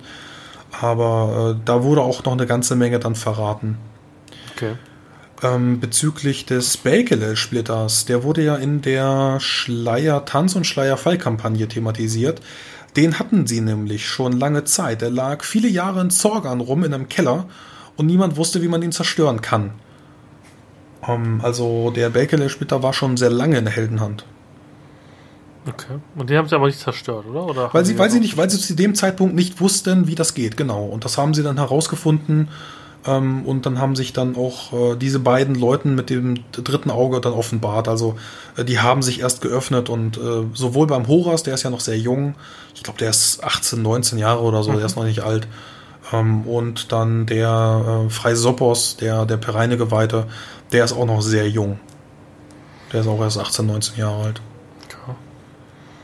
Möchtest du uns denn was über Bagel erzählen? Ich kann höchstens was über einen Dämon erzählen, der bald kommt, aber lass uns doch noch die Dämonen noch kurz mit den Göttern vergleichen. Wenn ich verstanden ja. habe, die Erzdämonen sozusagen kann man die spiegeln zu den Göttern von Aventurien, oder? So ein bisschen. Genau, wir haben unsere zwölf Götter. Da haben wir Praios, äh, Rondra, Effa, Travia, wie sie alle heißen. Mhm. Ähm, und du hast immer einen Gegenpart, der die Anti-Aspekte dazu ausdrückt.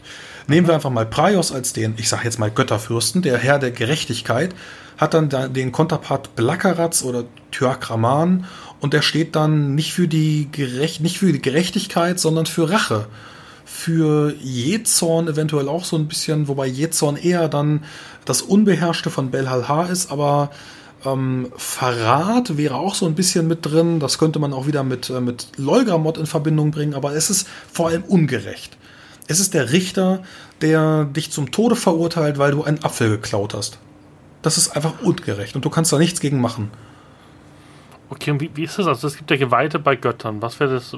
Wäre dann der Paktierer, der Anti-Geweihte sozusagen, der Geweihte der, der ähm, Dämonen? Oder wie, wie ist das? Oder gibt es sowas gar nicht, dass man sagt, wie im Prius-Geweihten gibt es jetzt irgendwie nicht einen für einen, für einen Dämonen? dass er sozusagen den Dämonenfürsten so dient, wie der Geweihte dem Gott dient. Also es gibt ja Wunder, die Götter wirken können. Rondra mhm. ist ja zum Teil scheinbar schon auf Schlachtfeldern zumindest gefühlt erschienen. Gab es denn sowas auch, dass zum Beispiel, was er hier Dämonen einen Paktierer gerettet hat oder sowas? Oder dann mal sozusagen auf die Erde gekommen ist und sozusagen gegen die Götter gekämpft hat? Gab es sowas dann? Ja, ja, gab's. Ähm, Gehe ich wieder zurück in die dunklen Zeiten. Ganz spannendes Thema. Früher gab es in Bosbaran, also das, was heutzutage Winsalt ist, ähm, das, weshalb auch dann wir nach Bosbarans Fall rechnen, das ist einfach die, damals die Hauptstadt gewesen, wie es heute Gareth ist. Da gab es Paktierer bzw. Geweihte der Erzdämonen. Niemand wusste so genau, was sind denn die Götter. Es gab noch kein Silem Horas-Edikt, wo dann, wo es zwölf Götter gab, sondern es gab äh, ja viele hundert, 30, 30, 40 Götter gab es. Und dann saß der, der Tagunitot-Geweihte, also der, der Nekromantenmeister, saß dann neben einem Boron-Geweihten und die haben gemeinsam miteinander Mittag gegessen. Haben sich dann äh, die Hände geschüttelt, haben gesagt, ja, und wie lief es bei dir heute? Ja, ich habe heute 50 Leute beerdigt, ja, ich habe heute irgendwie 30 Leichen erhoben. Und die sind dann gemeinsam zum Mittagtisch gegangen. Oder der Ingrim-Geweihte hat dann mit seinem Konterpart von Agrimod, mit einem äh, schwarzen Schmied, hat er dann geredet, hat dann irgendwie die, die Hufeisen rübergegeben und der eine hat sie dann eben im Feuer geschmiedet und der andere hat sie einfach mit seinen Händen verbogen. Kalt geschmiedet. Und heutzutage könntest du dir das nicht mal vorstellen, ähm, mhm. weil die unglaublich verfeindet sind. Aber damals war das normal. Da gab es Geweihte von den Erzdämonen, weil es das Konzept von Erzdämonen und Göttern nicht gab, sondern sie hießen nur Entitäten. Mhm. So, dann kam Sina im Horas, das war wie gesagt auch ein Kaiser, so sag ich mal, und der hat gesagt, nee, sorry, sorry, es gibt nur noch zwölf und alle anderen sind verboten. Und ja, Blackeratz und Charuptorot waren damals schon ausgeklammert, weil die böse Dinge getan haben. Aber ja, mittlerweile sind die Paktierer die Geweihten, also das Äquivalent dazu, auf der anderen Seite stehen. Da gibt es dann ähnlich auch wie bei den Geweihten höhere Kreise. Also du kannst ein Akolut sein, du kannst ein Geweihter, ein Hochgeweihter oder, oder ja, dann auch der Vorsteher einer Kirche sein. Mhm. Und das hast du bei den Paktierern mit Kreisen. Äh, du kannst insgesamt sieben Stück aufbauen. Du gibst immer einen größeren Teil deiner Seele ab. Ähm, das fängt an mit einem Siebtel, zwei Siebtel, drei Siebtel und du hörst dann Stimmen in deinem Kopf. Stimmen oder du siehst auch Erscheinungen, du hast irgendwelche Wahnvorstellungen, meinetwegen bei Kryptorot, das ist eine hübsche Frau, die dich umgarnt, die mit deinen Haaren spielt, die dir ans Ohr flüstert und dich küsst und die dir Dinge versprichst und du glaubst einfach, dass sie recht hat und wenn du jetzt diesen Delfin in zwei Teile schneidest, dann gibt sie dir gibt sie dir schöne Dinge, ob das jetzt Muscheln sind oder Geld oder leckere Fische oder ob es einfach nur Gold ist. Und ja, dann wollen diese Erzdämonen einfach die Kontrolle wieder zurückhaben. Die Kontrolle, die ihnen damals weggenommen wurde. Sie wollen wieder äh, vielleicht einen Teil aus, aus Alvaran wieder haben. Sie wollen deine Seele haben. Nicht nur die Seele vom Paktierer, sondern möglichst viele Seelen. Denn, äh, ja, nicht nur, nicht nur deine, sondern die vom Bauern, die vom, die vom Söldner oder auch die vom Geweihten. Und die möchte ich haben und da hilft mir dann der Paktierer, diesen Einfluss auszuüben. Jo. Aber das heißt doch auch, dass wir gar nicht sicher sind, ob wir den richtigen Göttern dienen. Also wenn man jetzt von, da, von, von den dunklen Zeiten ausgeht, waren das hier alles irgendwie Götter und von einer gewissen Perspektive aus, um einen, einen Science-Fiction-Film zu zitieren, könnte es ja durchaus sein, ähm, dass sie einfach sozusagen nur durch die Zeitgeschichte böse sind. Oder sind wir uns wirklich sicher, dass die Dämonen wirklich böse sind oder sind die einfach nur wütend? Ja. Weil auch im Prius, also die Prius-Geweihten unter den Hörern werden mich jetzt hassen, aber für mich als Magier ist Prius kein guter Gott. Sondern ich muss jedes Mal Angst haben, dass ich mir meine Magie ausbrenne als Schwarzmagier, obwohl ich nur ein Beherrschungsmagier bin. Also Prius hat für mich jetzt nicht den lustigen Lass das Licht in dein Herz-Typen, sondern das sind ziemliche Misskerle zum Teil, die Prius geweiht. Also die machen, die sind nicht unbedingt gerecht, sondern äh, die sind sehr strikt in ihren Regeln und töten alles, was gegen die Regeln spricht, egal, also die kennen keine Grau, die kennen nur die kennen nur Weiß und wer gegen Weiß ist, ist tot. Also ja. ich sage ja nicht, dass Prius jetzt ein gerechter Gott ist aus meiner Sicht. Prius ist ja ziemlich hart. Also, ähm, da hilft ein Blick in die Historia Aventurica. Ähm, du wirst überrascht sein, wenn ich dir sage, Charybdorot, diejenige, die mit den Takeln, mit den Tintenfischen, mit irgendwelchen Riesenseeschlangen, die hatte mal einen Sitz in Alvaran. Und zwar nicht nur ein Zeitalter, sondern viele Zeitalter lang war das die Chefin von Effert. Und Effert saß dann da beleidigt äh, irgendwo rum und dachte, ja, ich will auch irgendwann mal. Und hat dann, irgendwann hat er die Initiative ergriffen und Charybdorot vom Thron gestoßen. Und die ist dementsprechend angepisst. Und das, ich kann das verstehen. Wenn dann irgendwie dein kleiner Bruder mal zu dir kommt und sagt, ey, du, ich will auch mal auf dem Thron sitzen. Ja, nee, tut mir leid, ich sitze hier gerade schon irgendwie seit drei Jahren drauf. Ich kann das viel besser als du, geh mal weg. Und dann nimmt er seinen Dreizack, stößt ihn dir in die Brust und, und verdrängt dich. Ich werde auch sauer. Also hat es schon sehr viel mit dem griechischen Olymp zu tun, also unser, ganze, äh, ja, unser ganzes Pantheon ja. in Aventurien. Doch, sehr, sehr stark. Und Finde ich spannend, oder? Ähm, also Zeus hat ja damals auch die Titanen dann in einen großen Käfig gesperrt und ähm, ja, also genau das ist hier quasi auch passiert. Äh, hat sie dann nicht in einen Käfig unter dem Wasser gesperrt, sondern dann in die Niederhöllen gestoßen. Ähm, einige gehören dazu recht hin, andere wie ja beispielsweise Tagunitot ja, gut, die, die schickt halt irgendwie Albträume, aber dafür kannst du auch mit deiner Mama zu Abend essen. Also ähm, in den dunklen Zeiten war es gang und gäbe, dass du ähm, mit deinem, weiß ich nicht, du bist mit deiner gestorbenen Oma, bist du hingegangen äh, zum Leugram, äh, nicht, nicht zum Leugram, zum Tagunitot-Tempel, hast denen irgendwie deine, deine fünf Dukaten gegeben, also unglaublich viel Geld, und der Priester hat dann deine Oma wieder auferstehen lassen und die hat dann in deinem Garten Unkraut gemähtet. Okay. Das war, das war gang und gäbe. Ähm, und ja, wir haben dann auch so Sachen wie Chor. Würdest du sagen, Chor ist ein lieber und gerechter Gott? Das ist ein Blut, blutgieriges Arschloch. Also der kümmert sich um die Söldner und sorgt dann dafür, dass die irgendwie ihr, ihr Silber im Säckel haben.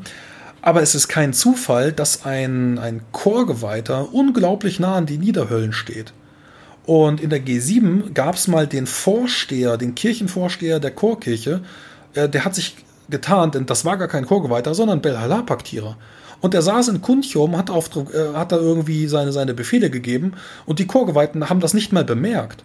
In der Wildermark das gleiche Beispiel. Da gibt es ein, ein Heiligtum von, von Belhalha, eine Blutkerbe, und da laufen Chorgeweihte rum, die fest der Meinung sind, ja, eigentlich ist das doch gar nichts Schlimmes. Ja, Chorgeweihter gibt es ja auch eigentlich komplett seinen Hass und, und seine Emotion. Habe ich das Gefühl, also im Gegensatz zu Rondra-Geweihter versucht sie selbst so unter Kontrolle zu haben, dass er sozusagen immer nur an seiner Grenze irgendwie so ein bisschen kratzt, aber der Chorgeweihte, der gibt sich so total seine Emotionen hin. Ja, aber trotz, trotzdem, ist es, trotzdem ist es einer, der im, im zwölfgöttlichen Pantheon fest verwurzelt ist. Ne? Also da musst du, der wird akzeptiert, der, der wird zwar so ein bisschen von, von Rondrianern dann mitleid, mitleidig beachtet, weil es ist ja nur ein Halbgott, ne? Der wurde dann mit, mit Pharmalor gemeinsam und Rondra gezeugt. Aber äh, die Rondrianer akzeptieren die, die Chorgeweihten als vollwertige Mitglieder. Genauso wie die Swafnir-Geweihten. Oder Aves. Und äh, ja, in den dunklen Zeiten, bleiben wir bei, bei, bei Avis, wenn du von A nach B reisen willst, meinetwegen von, von Bosporan nach Kuslik, dann gehst du in den Tempel und dann fragt dich der Priester, willst du schnell oder willst du sicher ankommen? Dann machst du eine Spende und entweder kriegst du die sieben Meilenstiefel von, von Lolgramot an die Füße oder du kriegst einen Avis-Reisesegen mit. Also du kommst so oder so an, aber das ist doch nichts Böses. Nur weil du jetzt schnell von A nach B kommst. Bist du vielleicht ein bisschen unstet.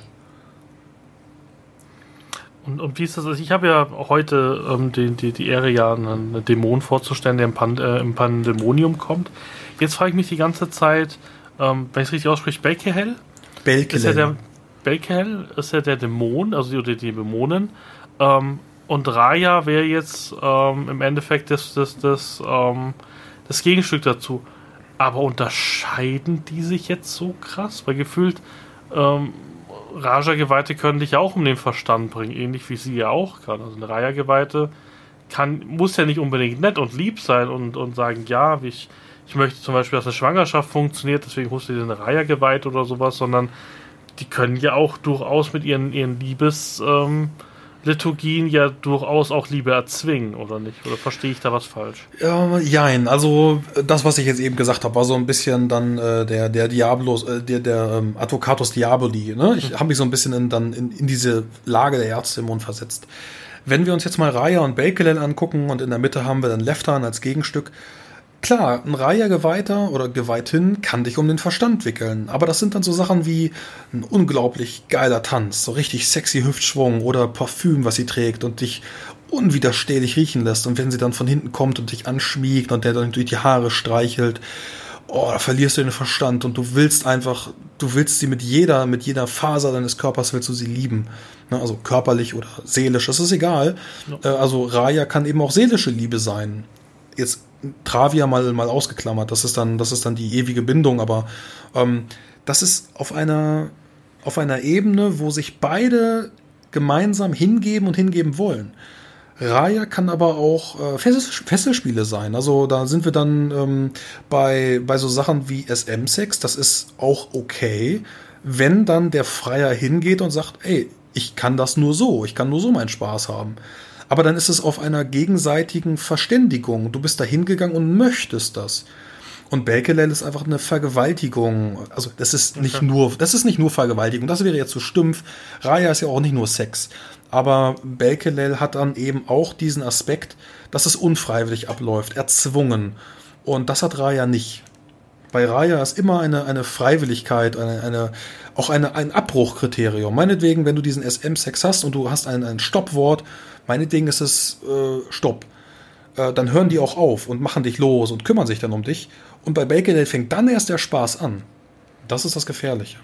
Bakelel sind aber auch Drogen, ne? Drogen oder, ja gut, bei Tänzen müsste ich mir jetzt überlegen, wie man, wie, wie man einen Tanz pervertieren kann, aber vor allem Drogen und Rauschzustand. Naja, aber das, das, das irritiert mich, weil es gibt ja zum Beispiel Zaubertänzer als, als äh, Profession. Mhm. Und ein Zauberer, also zumindest, gut, ich spiele jetzt einen Beherrschungsmagier, das ist vielleicht auch nicht das beste Beispiel, ich bin auch ein Schwarzmagier.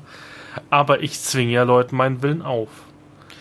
Bin ich da nicht eigentlich jedes Mal kurz vorm Niederpack, wenn ich jetzt jemanden mit ähm, Blick in die Gedanken im Endeffekt foltere, im Endeffekt, weil ich dringe ja ein in ihn ohne seine Zustimmung bei Blick in die Gedanken. Also wenn ich jetzt jemanden verhöre, das macht ja mein Magier lieben gern und foltert sie auch nahe dem Tod und zwar nur mit Gedankenschinderei im Endeffekt, bin ich da nicht eigentlich schon fast ein Paktierer, wenn ich, wenn, wenn ich als Schwarzmagier, also als Beherrschungsmagier das so mache? Ähm, du solltest, also ja, jein, muss ich ausholen. nur weil du schwarze Magie benutzt, bist du noch nicht Paktierer. Das ist, das ist der eine Punkt. Ähm, es ist vor allem illegal, ähm, profan illegal, nicht unbedingt auf einer geweihten, also auf einer kamalen Ebene oder auf einer magischen Ebene. Aber ich stimme dir irgendwo zu. Denn der Tanz, den du wirkst, das ist so, ein, so, ein, so eine Mischung aus nicht ganz der Imperavi, aber vor allem der, der Banbaladin. Banbaladin, dein Freund ich bin, das ist ja ehemals ein elfischer Zauber gewesen. Ich stimme dir dazu. Wenn du ein Banbaladin wirkst, äh, ist das verboten. Das ist ein Eingriff, du, du manipulierst diesen Menschen. Und wenn du als Magier, du, auch wenn du als Elf, neben, neben einem Bauern stehst und ein Banbaladin wirkst und ihn verzauberst und ich stehe als Preiausgeweihter daneben, dann ist das verboten. Dann würde ich diesen Elfen, auch wenn du Teil meiner Gruppe bist, festnehmen ähm, oder irgendwie darauf hinweisen, hey, hier, hör auf damit, das darfst du nicht. Denn ein Banbaladin ist eine Beeinflussung und Beeinflussungszauber sind verboten. Und ja, ich bin Aber da irgendwo das bei wirklich dir. als, als, als Recht? Also das finde ich nämlich spannend, weil wir diskutieren da oft drüber, weil ich bin ja, bin ja Schwarzmagier einer richtigen Gilde. Die Gilde bringt mir diese Zaubersprüche ja auch bei. Der Banbaladin oder der Imperafi ist ja ein ganz normaler Standardzauber meiner Akademie und damit ja auch anerkannt. Und zum Beispiel die Folterer aus Lohwangen oder, oder, oder wie ich die aus den Tylamidenlanden komme, wir sind ja sogar geschätzt am Hofe. Also wenn, wenn, wenn du jemanden, wenn du wissen willst, hat dieser Dieb jetzt die Prinzessin getötet, dann ruft man jemand aus Lohwang oder aus den Tulamidenlanden, der den Geist bricht, der foltert. Und das ist ja durchaus angesehen, auch im Königshaus. Ja, ja gut, in den Tulamidenlanden schon, weil die eine koptanische oder mudramulische Vergangenheit haben. Auch das wieder dunkle Zeiten. Ähm, aber wenn ich das richtig verstanden habe, dann ist der Imperavi, beziehungsweise alle Beherrschungszauber sind abgeleitet aus dem elfischen Kantus Banbaladin. Die sind daraus, äh, ja, die haben das studiert, hatten sich dann irgendwie fünf Elfen im, im Keller gefangen gehalten und haben daraus dann einen eigenen Kantus entwickelt und den dann in gildenmagische Form gepresst. Und im, in den Tulamidenlanden mag das nicht, äh, nicht strafbar sein und in Al-Anfa auch nicht. Aber wenn du in Gareth rumläufst oder noch schlimmer in Havena, wo ein Magieverbot herrscht, du darfst das nicht. Das ist verboten. Auch außerhalb von Lowang, wenn du dann irgendwie, äh, weiß ich nicht, ins, ins weiß ich nicht, Ausland gehst, ich muss gerade mal schauen, Trallop oder Balio ist da in der Nähe, das ist da auch verboten. Okay. Mein, mein Magier liebt sehr gefährlich, mag ich gerade. Also mein, Elfen- mein, mein Elfen- Meister gefällt das auch nicht, dass ich halt nicht jeden so, ja, wir foltern jetzt bis zum Tod, ist das erlaubt, Herr Großmarschall? Ja, wir brauchen die Information. Okay, wunderbar, mein Sadist ist wieder am Start. Also ich finde, das ist verboten und äh, ich würde dir vielleicht nicht beim ersten Mal ähm, einen Minderpakt geben, aber wenn du das zwei oder dreimal getan hast, dann würde ich auf alle Fälle mal, ja, eine schöne Frau auftauchen lassen.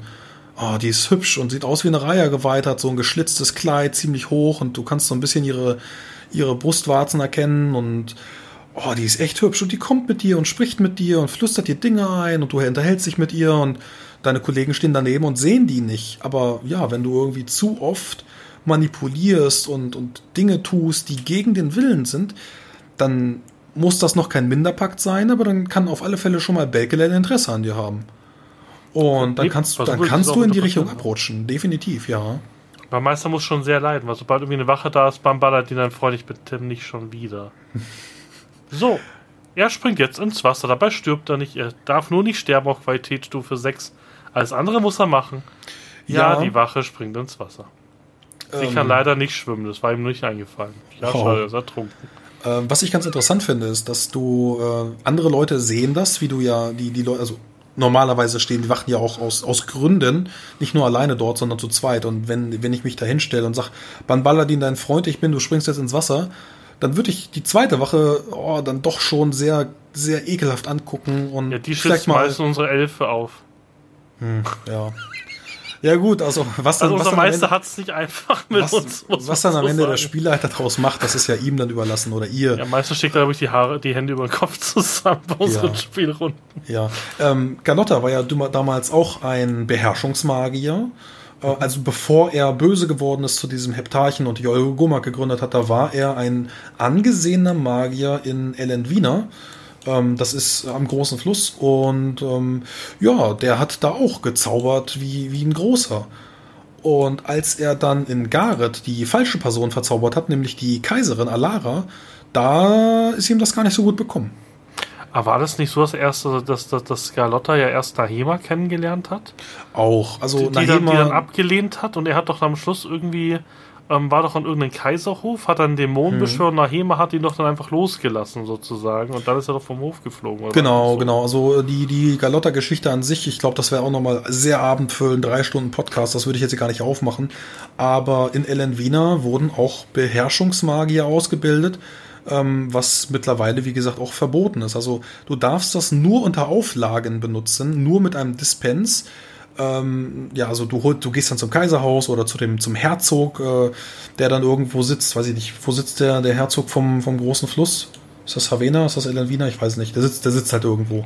Gehst du zum Herzog, sagst, hey, ich würde jetzt ganz gerne Ban, Ban Balladin benutzen, weil ich äh, reisender Held bin. Oder du gehst zur Grauen Gilde oder zur Weißen Gilde und die guckt sich dann an, was du so getan hast, ob du einen guten Leumund hast und gibt dir dann den Dispens, dass du einen Balladin offiziell benutzen darfst. Dann ist das kein Problem. Ähm, zumindest profan ist es kein Problem, aber trotzdem solltest du dir vergewissern, dass du in den Gedanken eines anderen Menschen spielst. Und du würdest das auch nicht geil finden, wenn ich dir sage, du darfst nie wieder, Ban Balladin, äh, Mr. Turkle, du bist jetzt mein Freund, kauf nie wieder DSA. Schenk mir all deine DSA-Sachen. Jetzt. Du würdest mich hassen. Und gerade wenn, gerade wenn dieser Zauber abfällt, der dauert ja nicht lange, dann wirst du wissen, dass ich dich verzaubert habe. Zauberweiterung. ja, okay, aber wenn, ne, nehmen wir an, nehmen wir an, in, in äh, 50 Minuten, du hast mir irgendwie das Paket per Post zugeschickt, nach, nach 50 Minuten fällt dieser Zauber ab. Du wirst mich abgrundtief hassen. Klar. Und du, du, wirst, du wirst mich dafür töten wollen und ich würde dir dafür nicht mal böse sein. Ja, also eigentlich müsste er verhasst sein, aber wie gesagt, ich, das Problem ist die Power Game halt auch ein bisschen in unserer Gruppe. Wir haben die ja. Zauberweiterung, das ich nicht dran erinnere, aber wie gesagt, ich finde ich es spannend, weil ich würde halt schon meinen Schwarzmagier, der halt einfach ein mieser Arsch ist. Das ist halt einfach ähm, Arscharif. Ja. Der müsste halt schon immer so am Minderpack kratzen gefühlt die ganze Zeit, weil also wie gesagt, ich habe halt meine Rolle so gemacht, der hat auch Spaß daran zu foltern. Der findet es nicht irgendwie so, ja, ich muss das machen aus Gerechtigkeit. Nein, er macht es aus Spaß. Wie ja. alle in seiner Akademie, die haben Spaß daran, ja, die Leute wie Marionetten hüpfen zu lassen. Da also Minderpakt, so. Minderpakt ist ja auch äh, nicht so schlimm. Das ist ja kein voller Pakt. Ich würde dir dann sowas geben wie den Nachteil Selbstsucht. Selbstsucht 5. Würfel mal drauf. Ähm, oder, naja, irgendwelche anderen Sachen, die dann mit Bakelel in, in den Aspekten auftauchen meinetwegen ist das sowas wie Blutgier, dass du eben nicht vorher aufhörst, bevor Blut geflossen ist. Oder wenn du dein Schwert siehst, dass du, dass du irgendwen schneiden musst würde ich dir reindrücken irgendwann. Wenn du, wenn, ich gebe dir eine Ermahnung, ey, Mr. Turkin, sorry, hör mal auf jetzt, äh, also Tim, hör mal auf jetzt, äh, sonst, sonst drücke ich dir den rein. Und du machst das weiter und du machst das weiter, ja, okay, dann taucht jetzt diese Frau auf und umgarnt dich und hey, komm, schneid ihm noch mal ein bisschen höher, irgendwie schön in die Adern, sodass er blutet. Ja. Völlig, völlig verdient. spannend als Charakterentwicklung für Sharif. Also, weil er treibt es ja an die Spitze, genauso wie ein, wir haben, wir hatten fast einen Rondra-Geweihten dabei, das hat halt keinen Spaß gemacht, mit ihm zu kämpfen, weil jedes Mal, wenn, wenn, wenn versucht hat, irgendjemand Leute zu erdrosseln, ja, Moment, das geht nicht. Und irgendwann haben wir einfach den, den, den, den Runtergeweihten immer abgelenkt. Ja.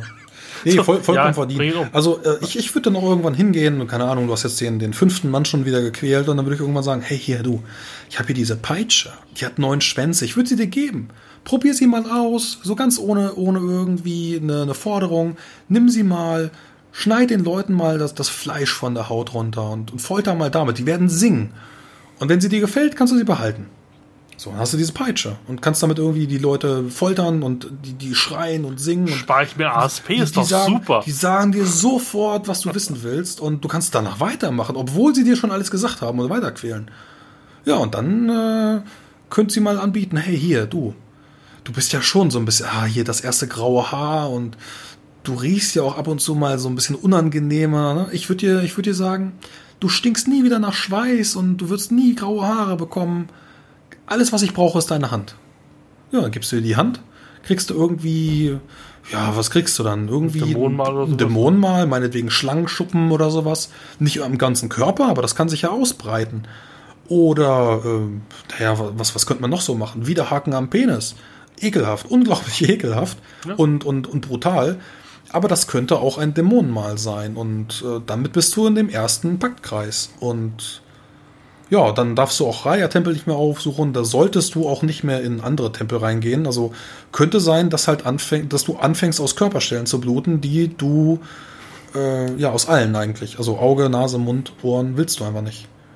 Das ist dir dann sehr unangenehm. Und den einzigen, den einzigen äh, Schmerz, oder die, den Schmerz kann dir nur noch Bakelel dann abnehmen. Und äh, du kannst dich dann in ihre Umarmung dann äh, ergießen und sie wird dir, sie wird dir Freude und Ekstase schenken, aber nur, wenn du eben die Dinge machst, die du tust. Sonst wirst du nie wieder Spaß haben. Nie wieder. Wie, wie würdest du, wie, das würde mich interessieren, wie machst du es als Spieler, wenn jemand einen Pakt hat? Hast du dann immer Sidequests für ihn? Also zum Beispiel, was weiß ich, ihr müsst irgendwie ähm, eine Frau retten und äh, sie flüstert dir ein, du musst sie töten, bevor du ankommst. Du musst sie töten. Muss dann der, der Held das irgendwie versuchen, sie dann zu töten während der Queste? Oder wie, wie, mach, wie machst du das in Spielgruppen, wenn jemand einen Pakt ja. hat? Also ich hatte schon Charybdor-Paktvierer bei mir in der Runde. Blutige See, ähm, der hat da auch richtig gut reingepasst. Der hat dann die Dämonenarche kontrolliert und ich habe ihm dann Dicke zugeflüstert. Ja, und das ist zum einen, dass die anderen äh, fünf Helden sollen dann XY retten und dem anderen sage ich, bring sie um. Das ist, das ist jetzt ziemlich stumpf. Ähm, das sage ich dann aber auch offen am Tisch, beziehungsweise dann über das offene Mikrofon, wenn wir online spielen und flüstere dann so und ziehe dann mein Mikrofon näher ran und spreche dann so ein bisschen erotischer, ne? Keine Ahnung, ne? So kannst du machen, wie du willst. Es soll zumindest klar sein, sie spricht gerade nur mit dem Paktierer, nur in seinem Kopf und er bekommt einen Auftrag, der von anderen Aufträgen abweicht. Und dann entsteht. Was passiert dann, wenn er ihn nicht schafft? Lässt du ihn dann leiden oder sowas? Oder? Oh, nö, nicht unbedingt, aber dann ist sie unzufrieden und dann gibt es halt keine weiteren Geschenke. Okay. Das, sind, das sind Geschenke, das sind doch nette, ne, nette Wesen. Die wollen dir gar nicht wehtun, die wollen dir nur Gutes. Ja, aber nur ihre Quest erledigt haben. Mhm. Also du kannst das natürlich, du kannst Ärztemon auch darstellen als ekelhafte Schwammmonster, als, als widerliche, äh, gehörnte Kreatur mit irgendwelchen schartigen, zuckenden Gliedmaßen, mit irgendwelchen finsteren Äxten. Das würde sich bei, bei Belhalha dann natürlich anbieten. Aber gerade bei so, ja, bei Wesen, die anders sind. Ähm, es gab dann auch das Beispiel von einer Hexe. Eine Hexe ist ja auch immer durchgängig sehr rachsüchtig. Und die Hexe hat dann Stimmen in ihrem Kopf gehört und dann mit Wesenheiten gesprochen. Und sie dachte dann, das ist dann ihre, ihre Hexe. Ähm, wie, wie heißen die, die Hexengötter? Nicht, nicht, ähm, ach, wie heißt sie mit S? Äh, nicht Satinaf. Äh, Satuaria, danke. Satuaria, genau. Genau, Satuaria. Und diese Hexe dachte dann, Satuaria spricht mit ihr, aber eigentlich war es dann am Ende Blackeratz. Und Blackeratz ist dann in Gestalt einer, einer schönen Hexe aufgetaucht, hat dann Dinge versprochen und dann, ja, am Ende hat die Hexe äh, die, die Hand gereicht, im Glauben, dass es äh, Satuaria war. Das war es dann aber Blackeratz und damit ist die Hexe dann abgerutscht und ihre Rachsucht ist dann, ja, von, von 5 auf 15 gestiegen oder so. Das wäre so ein Racheengel am Schluss gewesen. Ja. So eine Banshee. Ja. Genau wo du es also, ansprichst. Ich glaube, wir können unseren Däm unsere Dämonen oder unseren Dämonen vorstellen, die wir jetzt haben. Erstmal vielen Dank an Jasmin Neitzel, die uns äh, den freundlicherweise zur Verfügung gestellt hat. Ich glaube, aber ich habe ihn in der Wiki Aventuria gefunden. Ich glaube nicht, dass er zum ersten Mal auftaucht. Ich kenne ihn nicht. Ich kenne ihn nicht. Also die kannten ihn zumindest in der Wiki Aventuria. Also will ich jetzt mal nicht announcen, dass es den jetzt ganz neu in DSA 5 gibt, aber scheinbar gab es ihn lange Zeit nicht. Und ich hoffe, ich spreche ihn richtig raus. Das ist Karasaros. Und das ist, wie ich es mir vorgestellt habe, also ich habe den Wunsch an Jasmin geäußert, Jasmin, ich hätte gerne eine Succubus. Und ich glaube, dass es in Aventurien was einer Succubus am nächsten kommt. Ich lese mal ein bisschen Flufftext vor. Ich habe hier die sozusagen schon Vordruck. Das liebliche Wesen, das ich je gesehen habe, entstand mitnichten der Welt der Sterblichen. Welcher Mann, welche Frau kann denn schon so schön, schon so schön sein, dass sie mit der Göttin oder Bekel gleichzieht? Gewiss, die Geliebte der Göttin hat ihren Liebreiz, und ich habe schon so manchen Elfen für seinen makellosen Körper bewundert. Aber noch niemand hat so eine Anziehungskraft auf mich ausgeübt wie Karafaros. Und das ist scheinbar, und das finde ich cool, das ist auf jeden Fall ein sechsgehörnter Dämon, das ist schon viel, ne? Für jemand, der keine Ahnung von Dämonen hat. ja, also äh, Dämonen sollte man ganz, ganz sparsam mit den Hörnern umgehen. Ähm, Also so ein niederer Dämon kommt immer darauf an, aus welcher Sphäre der kommt. Das kann schon mal sein, also so ein Zand, der kann nicht nur eine Heldengruppe zerreißen, der hat keine Hörner. Ein Zand ist so diese, diese Kuschelkatze mit Säure, säuretriefender Haut. Das ist so die, die Kuschelkatze von Aventurien. Äh, die kann auch mal ein ganzes Banner von Soldaten in den Tod reißen. Also 50 Soldaten, das geht. Wenn der Zand mit Raserei und Initiative 60 kommt, no problem. Ähm, und wie gesagt, wenn du dann mit Hörnern anfängst, wird das sehr, sehr skurril, wenn die dann Unsichtbarkeiten bekommen oder irgendwelche finsteren Regenerationen, dass die dann, äh, du, du, du kratzt sie und äh, reißt ihre Haut auf und das wächst wieder zu oder sie werden, also das ist, es ist einfach unglaublich fies. Ja, ich kann ja mal die Verbreitung vorlesen. Karafarot ist eine Dämonin, die in allen Kulturen die Dämonenbeschwörer hervorgebracht hat, bekannt. Ihr Name taucht in vielen Zauberbüchern auf und sie zu rufen erscheint verführerisch, geht von ihr doch offenbar keine große Gefahr für den Beschwörer aus. Allerdings ist Karaforot sehr schwer zu rufen und zugleich eine machtvolle Dämonin, die erstmals äh, erstmal in der dritten Sphäre ankommen, ihre eigenen Ziele verfolgt. In Ohren, wo man sie vermuten könnte, dass die Dämonin häufig, die Dämonin häufig gerufen wurde, war sie eher selten das Tier eine Invokation. Dies lag vor allem daran, dass der Kult der Bekehel als Dienerin die Shas Manyat bevorzugte und diese Dämonen und Karaforot sich nicht ausstehen können. Also ja. scheinbar auch selten gerufen. Und ja, wenn man die, sich so ein bisschen die, die Sache anguckt, ähm, eine der mächtigsten Dämonen aus dem Gefolge von Bekehel ist Karaforot. Ähm, die Begehrensauslöserin. Sechs Hörner ziehen ihren Kopf. Die Dämonin kann in weiblicher wie auch männlicher Gestalt erscheinen und ist ein wunderschönes, vor allem begehrtes Wesen. Von der Gestalt her ähnelt sie den Sehnsüchten des Zauberers und kann sprechen wie eine tulamidische Charizard, eine alterlose Elfe oder wie Nahema aussieht. Sehr schön. Okay. Okay. Ja, also ein Dämonenbeschwörer, ja. So, Beschwörungsritual, Invocatio Maxima. Das hört sich irgendwie schwierig an glaube, das ist wahrscheinlich doch ein etwas schwierigerer Zauber, den zu machen. Wenn da Maxima drin steht, hört sich das irgendwie an. Also früher gab es den Invocatio Minor und den Invocatio Major. Ich weiß nicht, ob der Invocatio Maxima noch was anderes ist. Das äh, weiß ich jetzt nicht. Äh, also der, der, Kle der, kleinere, der kleinere Invocatio und der, der höhere Invocatio. Und Maxima wäre dann halt das, das Superlativ. Ja, für, für sechs Hörner.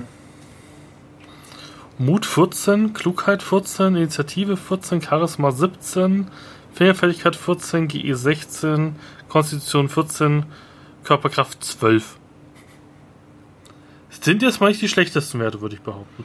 Ja, so ähm, vor allem mit Charisma 17, Gewandtheit 16. Das Ding wird natürlich dann auch nicht zum Kampf gerufen, sondern vor allem dann meinetwegen auf einem Fest. Wenn wir uns jetzt die neuen Horas-Plots angucken, die neuen Abenteuer vom Horasreich, Charisma 17 und Gewandtheit 16, damit kann das Ding auch tanzen, kann verführen. Und ja, gut, eine Körperkraft 12, das Ding soll eigentlich nicht kämpfen. Wir können uns auch mal die Aktion angucken, äh, wenn das Ding zweimal angreifen kann mit äh, Fingernägeln. Also, das ist jetzt nicht wirklich Was? viel, ne? gerade wenn du einen W6 plus 4 machst, das ist, das ist nicht viel und die Attackewerte mit 12 und äh, Parade 10, das ist, das ist auch nicht so viel. Na, aber wenn wie, ASP 100 ASP, da merkt man schon, ja, das ist kein Profaner. Ähm, jetzt gucken wir mal. Genau, ähm, auf die Zauber. Also einmal gut aussehen 2 und die schlechte Eigenschaft Lüsternheit. Äh, ja gut, jetzt mit Blick auf die Zauber wird uns klar, warum das Ding 100 ASP braucht. Bannballadin 13. Blick in die Gedanken 13. Große Gier und Leftansfeuer. Mit dem Left-Hand-Feuer bekommst du ASP wieder zurück und äh, schläfst dann mit dem oder derjenigen, äh, klaust dann der die Regeneration und die ASP und äh, ich glaube, du kannst sogar ein bisschen Schaden machen. Also das ist halt dieses tolle Liebesspiel, wo du deinen Rücken aufkratzt. Ja, aber ich glaube eher, dass du wirklich mit, mit, mit den Zaubern halt wirklich einen um die Verstand bringen willst. Genau, also vor allem willst du dann dein Gegenüber für dich gewinnen und du willst auch die innersten Ziele und Träume haben. Also mit Blick in die Gedanken 13 wird das, glaube ich, ganz klar. Auch große Gier, damit kannst du halt ihn auch töten lassen. Und wenn du irgendwie sagst, ja, ich guck mal, dieses schöne Schwert bei diesem Wächter da drüben, hol es mir. Und er greift dann einfach wafflos den Wächter und reißt ihm das Schwert weg und ist wie von Sinn, dann wird er halt von der Wache niedergemetzelt. Ja, ich glaube, es ist vor allem dann auch für politische Plots interessant, wenn du in dem Gegenüber was auslösen willst. Nicht so sehr, dass du ihn töten willst, sondern vor allem, dass du etwas hast und er soll das haben wollen und dafür dann Dinge tun. Meinetwegen, hier, keine Ahnung, ich gebe dir diese Schatulle aus Elfenbein und äh, dafür will ich aber Einfluss haben. Macht, Politik, gib mir einfach das Amt eines ja, äh, beliebiges Amt hier einfügen. Großmagiers. Ein, ein, eines Beiruns oder so. Ja, es ist spannend, wie man die einsetzen könnte, weil das ist halt wirklich kein Kampfplot, aber überleg dir mal, du willst irgendwie. Die Frage ist, kann, kannst du meisten ja, Meisterperson wirst du damit auch über, überwinden können, oder? Mit, mit, mit, mit ihr. Dass sie, dass sie die Meisterperson unterwirft, sozusagen. Ja, das Problem ist einfach, dass du oft nicht weißt, dass vor dir ein Dämon steht, wenn das einfach eine herausragende Kreatur ist, ähm, weiß ich nicht, Mensch, Elf, Nahema, dann rechnest du nicht damit, dass das ein Dämon ist, kann ja natürlich irgendwie eine, eine Hure sein oder ein Lustknabe oder sowas. Keine Ahnung, wo der jetzt ja. herkommt, aber der will irgendwas von dir. Der, der stellt sich mit dir hin, genießt den Wein und meinetwegen verführt dich auch zu Drogen. Ne? Also große ja. Gier, Drogen. Vor allem das Fiese ist doch Blick in die Gedanken. Sie weiß halt ganz genau, die Dämonin, was dein, dein, was deine innerste Traumfrau ist. Also, was ist der perfekte Topf für den Deckel? Ich glaube, das macht die Schwierigkeit auch aus. Das Einzige, was sie schwächt, ist, dass sie ihre Hörner nicht verstecken kann, so wie es aussieht. Wenn ich das richtig verstanden habe. Das weiß ich nicht. Ist das so? Können ich glaube, ich habe das gelesen. Ich schau mal schnell durch. Also zumindest unter einem Odem wirst du die sechs Hörner erkennen können, aber ich weiß nicht, ob sie ihre, ihre körperliche Gestalt dann auch anpassen können, dass du die sechs Hörner nicht siehst. Das müsste man natürlich sich dann ganz überlegen, äh, wo denn die sechs Hörner auftauchen. Zumindest das Paktmal kannst du beim Paktierer, das kannst du nicht verbergen. Ja, also ich habe ja ein Bild von, von Jasmin bekommen und da hat sie zumindest Hörner an der Stirn, wie so eine Krone. Okay, das sieht, das sieht cool aus. Ja, vielleicht, vielleicht muss sie dann eine kleine Krone oder sowas tragen. Hm. Ich habe gedacht, ich hätte das gelesen. Das finde ich natürlich nicht auf die Dinge, aber ich glaube, das war nämlich der einzige Nachteil von ihr, dass sie diese, diese, diese Dämonenhörner versteht. Die sind nur so ganz kleine, mhm. natürlich, aber trotzdem müsstest du halt immer einen Hut so wie tragen. Darth, Darth Maul. Ja, genau, ungefähr so wie so ein Zabrak sieht sie aus. Ich werde auch in dem Podcast ähm, dann unten im, im Titel das Bild auch veröffentlichen. Ähm, und die finde ich schon krass. Und ich möchte nicht wissen, wie ein sechsgehörnter Dämon aussieht bei einem der Kriegsgötter. Das muss ja eine Kampfmaschine sein, da muss der eine ganze Schlacht gewinnen können. Ja, wie gesagt, also wenn du da an die, die Kampfkartoffel denkst, ähm, dann das ist ein, ein tentakelarmiges Wesen, was unsichtbar wird und dich dann mit, mit vier Aktionen pro Kampfrunde verdrischt. Und das ist unsichtbar. Das heißt, alle deine Attacken und Paraden sind schon mal um acht Punkte erschwert.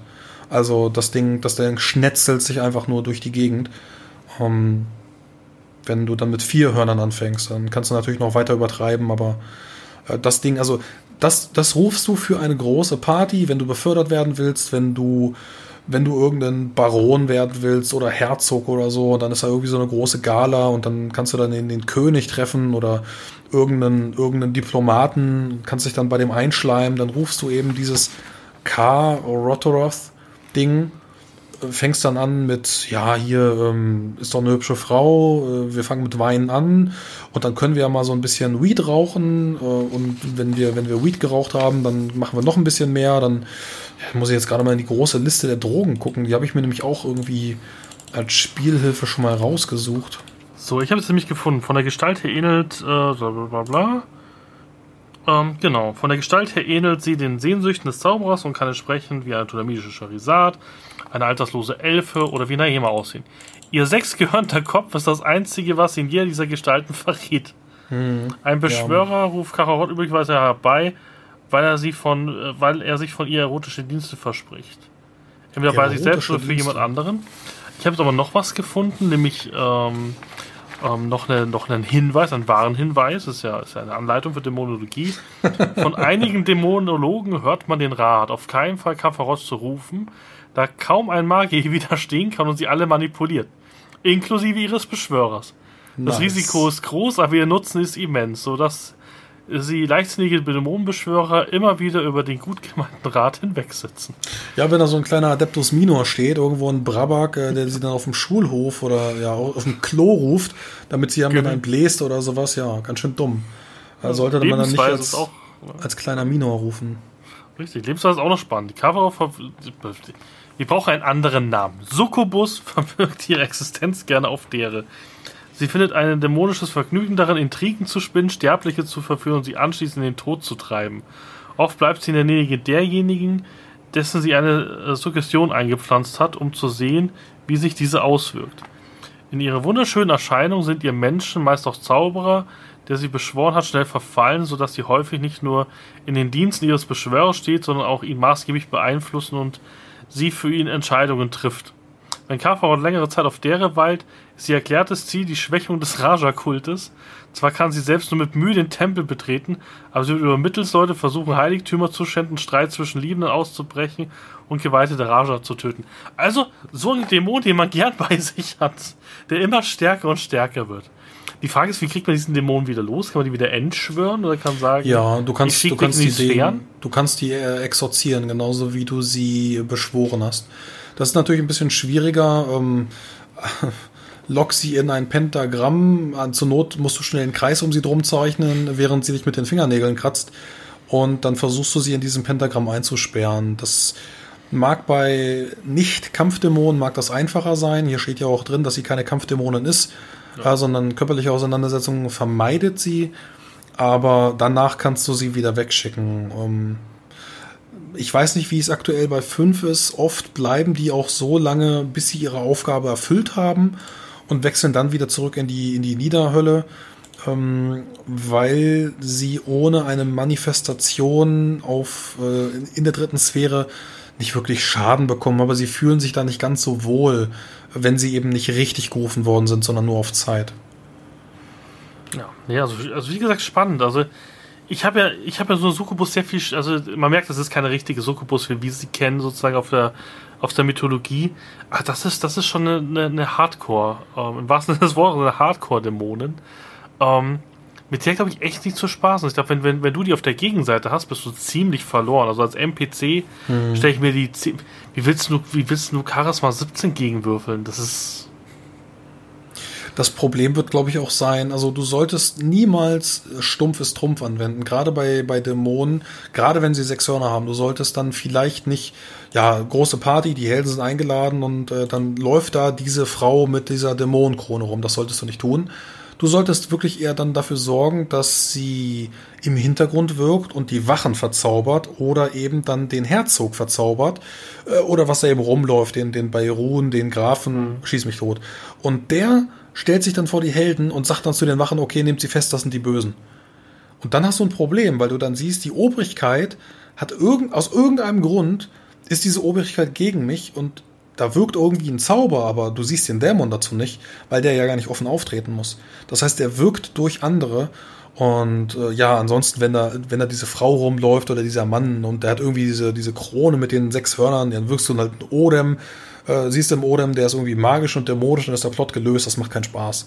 Deswegen ist das an meiner Stelle dann die Empfehlung, den nicht so stumpf einzusetzen. Aber würdest du denn was nutzen? Jetzt sagen wir mal, die Heldengruppe macht ein mein Magier kann ja ein Odem Arcanum. Ja. Das glaubt mir doch keiner. Ich sehe, ich nur sehe ja den Odem Arcanum. Dann sage ich, ja, diese Frau ist eine Dämonin und ich würde sagen, das ist meine Ehefrau. Was, was erlauben Sie sich? Ich schneide Ihnen die Hände ab, Herr Magier. Na gut, dann, dann, rufst, dann rufst du halt einen Reihergeweihten. Und dann wird spätestens der Raya-Geweihte kann dann auch feststellen, ja, Moment, warum fängt denn deine Frau an zu bluten, wenn ich sie berühre? Ach, bei Geweihten ist es dann ähnlich, wie, als, als, als wenn sie in eine, in, eine, in eine Kirche gehen. Ja, ähm, wenn der Geweihte seine Hand auflegt, also der Gegenpart, wenn du Raya, den Gegenpart Raya, Raya Bakelel hast, ähm, dann verursacht die Berührung, also das Drücken, meinetwegen auch das Schlagen, verursacht Schaden auf Zeit. Also es, ja, Schaden auf Zeit. Ähm, Krass. Und dann kannst du, du kannst den Dämon umarmen, du kannst ihn, ihn schlagen, du kannst ihn auch einfach nur anfassen. Dann lässt du einfach mal, also einfach kurz mal äh, hier, hier äh, das Seidengewand zur Seite, dann, dann packt er hier kurz irgendwie auf den Oberarm, wartet mal kurz fünf Minuten und dann wird sie entweder an der, an der Stelle anfangen zu, zu glühen oder zu bluten oder zu brennen oder ihr läuft irgendwas aus der Nase. Und, und spät, spätestens dann ist Feierabend. Also entweder werden dann die Helden festgenommen, weil, hey, Moment, das geht ja gar nicht, dass hier irgendwie die, die Frau vom Baron irgendwie beschuldigt, ein Dämon zu sein. Ja äh, entweder, entweder werden die Helden dann festgenommen oder aber, naja gut, dann beginnt halt der Kampf gegen das Ding und dem Geweihten wird man dann glauben. Aber der Dämon wird, glaube ich, auch gar nicht zulassen, dass da irgendwie, ja, der, der Erzfeind neben dir steht und mich dann fünf Minuten anfasst. Also, wenn dann der Geweihte antanzt, ja, dann wird sie sowieso ihre Fingernägel ausfahren und anfangen. Ne? Hauptsache dann Weil sie ja keine Gefahr wäre, also auf 50 Lebenspunkte sehr schnell runtergehackt. Ja, doch, stimmt, hast du recht. Also das, aber ich, ich finde es spannend. Also das ist halt ähm, an sich, ich fand den Dämon, ich habe ihn gekriegt, habe ihn durchgelesen und fand so, das ist echt geil. Also ich hoffe wirklich, dass viele in dem Pandemonium so krass auch beschrieben sind und auch, weil du liest den Dämon durch und denkst dir, fuck, den erkennen wir ja gar nicht als profane Held und dann siehst du solche Sachen wie, ja, sie hat immer sechs kleine Hörnchen um sich rum. Daran erkennt er sie schon. Also ich finde cool, dass sie den so gebalanced haben, den Dämon, weil der wäre ziemlich imbar, wenn, wenn, wenn, wenn, wenn sie nicht diese, diese, diese Hörnchen hätte. Hm. Ja, ich meine, wenn da irgendwie so ein, so ein Zombie äh, auf dem Friedhof rumläuft, den erkennst du ja auch. Äh, und ja. Äh, irgendwie so, so ein Tentakelmonster aus dem Wasser, das erkennst du auch, dass das ein Dämon ist. Äh, von daher ist das okay, wenn da gerade so ein, so ein Gesellschaftsdämon äh, durch, durch die Gegend läuft, dass du den erkennst, ist halt auch irgendwo okay. Aber man sollte ihn, wie gesagt, nicht verheizen. Man sollte nicht auf jeder Party so ein Ding auftauchen lassen. Man sollte auch mit den Hörnern nicht, ähm, man sollte sehr sparsam damit umgehen, weil sonst, sonst kommen irgendwo nächstes Jahr auf die Radcon äh, kommen dann 50 Leute. Ja, Moment, also hm, ich habe hier so eine Strichliste. Ich habe schon sechs Gürden getötet, sieben Gürden, acht Gürden, 13 Hörner habe ich auch schon weggeklatscht. Also schick, schick mir den nächsten, gar kein Problem. Das, man sollte mit Dämonen sehr sparsam sein. Das müssen dann, da muss auch die Stimmung zu passen. Ne? Du musst das sehr dunkel und bedrohlich aufbauen. Ähm, also da ich gehört glaub, eine Menge zu, als einfach nur diese Frau durch die Party laufen zu lassen. Wie, wie du schon sagst, zum Beispiel, ich, ich finde den Dämon passen, den zum Beispiel ins Abenteuer. Wie ist das, das Fest der Feinde, was jetzt letztens rausgekommen ist? Genau. Da fände ich den halt cool, glaube ich. Da wird er ja. cool kommen. Gen genau, das habe ich mir nämlich auch gedacht. Äh, da ist ja auch so ein Dämon, ähm, der da genau das Zeug macht. Hast du gerade gespoilert? Was? Ich, hab, ich, hab, ich, gespoilert? Ach Quatsch. Nein. Das, das hättest du nur so gemacht in den Abenteuer, wenn du es geschrieben hättest, oder? Da, da, ist, da ist halt irgendein Dämon, der da rumläuft, fertig. Ich habe ja keinen Namen genannt. Ja, es ist sowieso mal Spoilerwarnung. Wir haben ja auch halb G7 schon gespoilert. Das ist halt ein Spoiler-Cast. Ja, du, also wenn du. Ich finde es auch halt immer schwierig, weil wie gesagt, die, die Borberat-Kampagne ist 30 Jahre alt. Also wenn du dich da immer noch aufregst, ich habe die noch nicht gespielt, ja, dann viel Spaß. Die nächsten sieben Jahre hast du zu tun und die 1200 Seiten musst du auch noch lesen. Du musst einen Spielleiter finden, du musst eine Gruppe finden, die nicht zerbricht. Also ich habe einen Freund, der hat die, die G7 zehnmal angefangen. Immer nur das erste Abenteuer und danach ist die Gruppe kaputt gegangen und ich er versucht es halt immer wieder. Also ganz im Ernst, bei einer 30 Jahre alten Kampagne sich dann über Spoiler, aus, äh, Spoiler aufzuregen, na, nee. Ja, auch bei den Theaterrittern. Das ist halt, ist halt schwierig. Also ich kenne jetzt genug Leute vom KRK, die gefühlt, wenn ein Abenteuer rauskommt, weiß ich, ich kann die nächste Woche fragen, wie ist denn das Abenteuer, weil ich weiß, sie haben es am nächsten Wochenende gespielt. Das sind wirklich die, die schon sabbernd auf dem F-Shop warten, dass ein neues Abenteuer kommt. Und ich sammle hier im Hintergrund irgendwie Abenteuer und habe jetzt dazu entschieden, selber Spielleiter zu werden weil ich gerne dann drei, vier Gruppen gleichzeitig hätte, dass ich mal zu den, dass ich die Abenteuer durchbekomme, die Heldenwerke durchbekomme, weil es ist ja, selbst, selbst wenn, du eine wöchentliche Gruppe hast, ist es ja fast unmöglich, ähm, aus meiner Sicht, außer du hast mit, mit DSA 5 wirklich in der ersten Woche angefangen, wo es rausgekommen ist, die Abenteuer zu schaffen. Weil du hast, selbst du, der glaube ich sehr viel spielt, du hast doch bestimmt eine Pile of Shame, die Meter hoch ist an Abenteuern, die du noch nicht gespielt hast, oder? Ja, du, also alleine meine Kampagne, da werde ich noch zwei Jahre dran sitzen und das sind ja nur die Abenteuer von 2005 so in dem Dreh rum und danach, also gut, ich werde dann auch mit Splitterdämmerung anfangen und dann bei Hamus Ruf erzählen. Ähm, das Buch habe ich jetzt auch schon zweimal gelesen, ich glaube ich sogar schon drittes Mal, aber ähm, bis ich dann an dem Punkt bin und das so vorbereitet habe, also das Vorbereiten dauert bei mir auch nochmal länger als das Lesen und also ich, ich habe ich kann, ich kann die nächsten 30 Jahre, kann ich mit den Abenteuern, die aktuell da sind, kann ich, kann ich spielen. Und deswegen verstehe ich auch leider immer diesen ganzen Hate nicht. Oh, ich will ein neues Abenteuer, ich will ein neues Abenteuer. Warum? Ihr habt, ihr habt seit sechs Monaten keine Abenteuer mehr rausgebracht. Ja, dann lass dir Zeit, guck noch mal irgendwie in den F-Shop, du wirst sicherlich noch irgendwas finden. Und selbst wenn nicht vier ein oder selbst wenn nicht fünf draufsteht, du wirst noch irgendwas finden, was du auch spielen kannst. Ja, oder dir selber was bauen als Abenteuer. Ja, oder sich selbst ja- was bauen, das lädt doch auch dazu ein. Nee, weil, wie gesagt, ich bin da vor allem auch Heldenwerke. Also das Einzige, was ich wirklich immer durchlese, sind die Heldenwerke, weil das ist was, wo, wo, wo ich schaffe. Ja, die Und 16 wo ich- Seiten, die kannst du mal so wegknattern. Genau, das ist halt, äh, was weiß ich, eine längere Klolektüre oder so, aber das, das passt. Das kannst du auch schnell durchspielen, aber gerade zur Kampagne, wenn ich mir die Donnerwacht angucke, meine Fresse, das musst du ja auch erstmal vorbereiten, das sind tausend Nebencharaktere. Das ist ja auch immer die Frage, wie du spielst. Also ich bin zum Beispiel ein Fan von Streamline. Ich habe bei der Theaterritterkampagne, wenn ich sie geleit- geleitet hätte, diese ganzen Minispiele rausgehauen. Die Hälfte der Begegnungen hätte schön gestreamt, dass, dass du halt ein Abenteuer ähm, in, an, an einen Abend durchkriegst. Dann schaust du dir unseren, unseren Freund an, hilf mir schnell, äh, der mit Claudine spielt. Ist das, Zu? Ist das peinlich? Genau, Affendämon zu. Der spielt gefühlt 16 Abende lang ein Abenteuer, weil der wirklich alles ausspielt. Du kannst es ja auch extrem ausspielen, wie er das macht. Das finde ich super cool. Ich, ich schaue mir seine Theaterkampagne immer an, wenn wir fertig sind mit dem Buch. Ähm, das ist super geil. Der, Ja, oder guck der dir macht jetzt das auch detailliert. guck dir jetzt äh, den Koali an, der gehört ja auch in, in die gleiche Riege. Der spielt jetzt Klingen der Nacht. Das ist ja dieses, dieses Dunkelelfen-Abenteuer. Da ist er jetzt aktuell bei Part äh, 28. Und da musst du mal rechnen, so 28 mal grob, drei Stunden, zwei Stunden, dann weißt du, wie viel Energie der in diese Kampagne reinlegt und äh, das kannst du eben hochrechnen. Also ich weiß nicht, wie die Leute in, in einer Woche oder in, in drei Wochen, in einem Monat dann so ein Ding durchziehen können. Da muss Also ich ja weiß so es schon, weil die spielen. Wochenende durch. Also die treffen sich immer ein Wochenende und spielen es dann durch. Ja, drei Tage. Dann schafft es natürlich auch, klar. Ähm, man muss halt auch sehen, also man kann halt, also ich, ich renne halt durch die Abenteuer, weil ich möchte es halt wegkriegen, weil ich eigentlich den frommen Wunsch habe, ich möchte den aventurischen Boten lesen, wenn er kommt.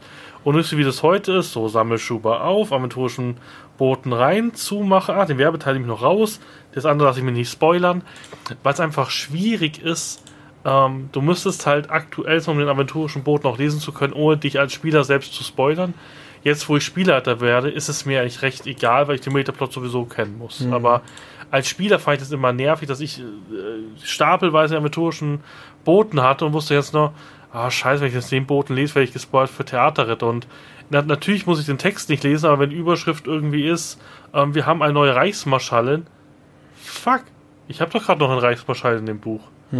Ah, das ist doof. ja. Also jetzt zum aventurischen Boten, da habe ich ja auch den, den sehr oft und sehr lang ignoriert und ähm, mittlerweile haben wir ja bei mir auf dem Kanal das Konzept etabliert von dem äh, aventurischen Quartett, angelehnt an das literarische Quartett, wo wir uns den nehmen und jeden Artikel lesen äh, und dann besprechen, damit der nicht ungelesen irgendwo verschwindet, sondern dass man sich auch damit beschäftigt, dass man das auch würdigt, die Autoren, die da äh, ja mit zu schreiben. Ich habe auch schon einen Artikel geschrieben und ich finde das, ich finde das toll, dass man so die Arbeit von nicht nur Ulysses, sondern von einfach allen, allen freien Redakteuren, die so in der deutschen Rollenspielumgebung sich bewegen, dass das gewürdigt wird und dass man sich nicht beschwert, sondern dass man sich freut über die Sachen, die da sind. Ja, vor allem, ist halt ein, vor allem, das ist halt ein super Konzept, was sie haben. Du schreibst das erstmal für einen aventurischen Boten, dann lernst du langsam mit Schreibstil, dann schreibst du dein erstes Heldenwerk und dann schreibst du irgendwann dein erstes Abenteuer. Und das ist halt, das ist halt auch vom Konzept her gut. Deswegen muss sich auch der aventurische Bote zum Beispiel nicht so rechnen, weil das im Endeffekt Nachwuchsförderung ist. Genauso wie die Heldenwerke der Nachwuchsförderung ist, dass du Autoren kriegst, weil du kannst ja nicht jeden gleich an der Regionalspielhilfe schreiben lassen. Ja. Aber ein Abenteuer, wenn du da, die, die, da hilft dir sogar die Redaktion und sagt dir, ja, okay, die Idee ist cool, ja, lass uns das mal da und da spielen lassen. Die helfen dir, das ist ja das Coole auch bei der DSA-Redaktion. Also ich habe das ja von mehreren gehört auf dem KK, die schon Abenteuer geschrieben haben, weil ich gefragt habe, wie läuft denn das? Und es läuft wirklich so, du hast irgendeine Idee, was weiß ich, ich möchte gern ein Krimi-Abenteuer spielen in einem großen Hotel. Selanas 11 mal angelehnt. Und dann wird das geprüft, ja, coole Idee, ja, cooler Storyplot. Schreib uns doch noch ein bisschen die Plot-Twists und sowas auf und dann schreibst du nochmal eine E-Mail und dann fängt dann an, Nico, Alex, ähm, Zoe, Johannes, irgendjemand, irgendjemand nimmt es und sagt, hey, weißt du was, wir haben jetzt die Regionalspiele, die jetzt da vielleicht kommt, hey, das wäre doch ein cooles Heldenwerk zwei Monate vorher. Lass uns doch einfach da spielen, weil die meisten Plots, die du schreibst, kannst dir überall Aventurien spielen lassen. Und so geht es immer mehr rein. Und du brauchst zum Beispiel jetzt nicht kein 100-jähriges Wissen DSA, um Heldenwerk zu schreiben. Ganz im Gegenteil, da hilft dir die Redaktion sogar und hilft dir viel der Sachen sozusagen, ähm, gibt dir was weiß die Heldenperson zum Beispiel vor und sagt, ja, die ist zum Beispiel ganz bekannt, ne, lass mal die mal auftreten. Und das finde ich super, weil so kannst du auch, sag ich mal, Anfängern ähm, leichter die Möglichkeit geben, sowas zu machen. Ja. Ich war schon wieder viel zu Ulysses-freundlich in dem Podcast. Ach nee, Quatsch, das, bist, du gar, das, du gar nicht. Das, ich, das, das hat mir wieder um die Ohren gehauen. Nein, also ich, ich finde es einfach nur, nur schlimm, wenn man kritisiert und selber nicht macht. Das, das ist einfach immer so, ja, toxisch, finde ich. Ja. Man muss halt dankbar sein. Also jetzt gerade, jetzt wo ich ja D&D für mich entdecke, merke ich, wie anstrengend das ist. Es kommt irgendein geiles Buch raus. Zum Beispiel jetzt von Critical Role kommt jetzt dann ein Buch raus dann schreibe ich sozusagen, ähm, ich würde es an und sage so, hey, wann kann ich denn mit Übersetzung von diesem geilen Buch rechnen? Ja, das ist nicht auf unserer Übersetzungsliste drauf von, von, ähm, von, von äh, Wizard of the Coast. Ja, das heißt, übersetzt es nicht, oder?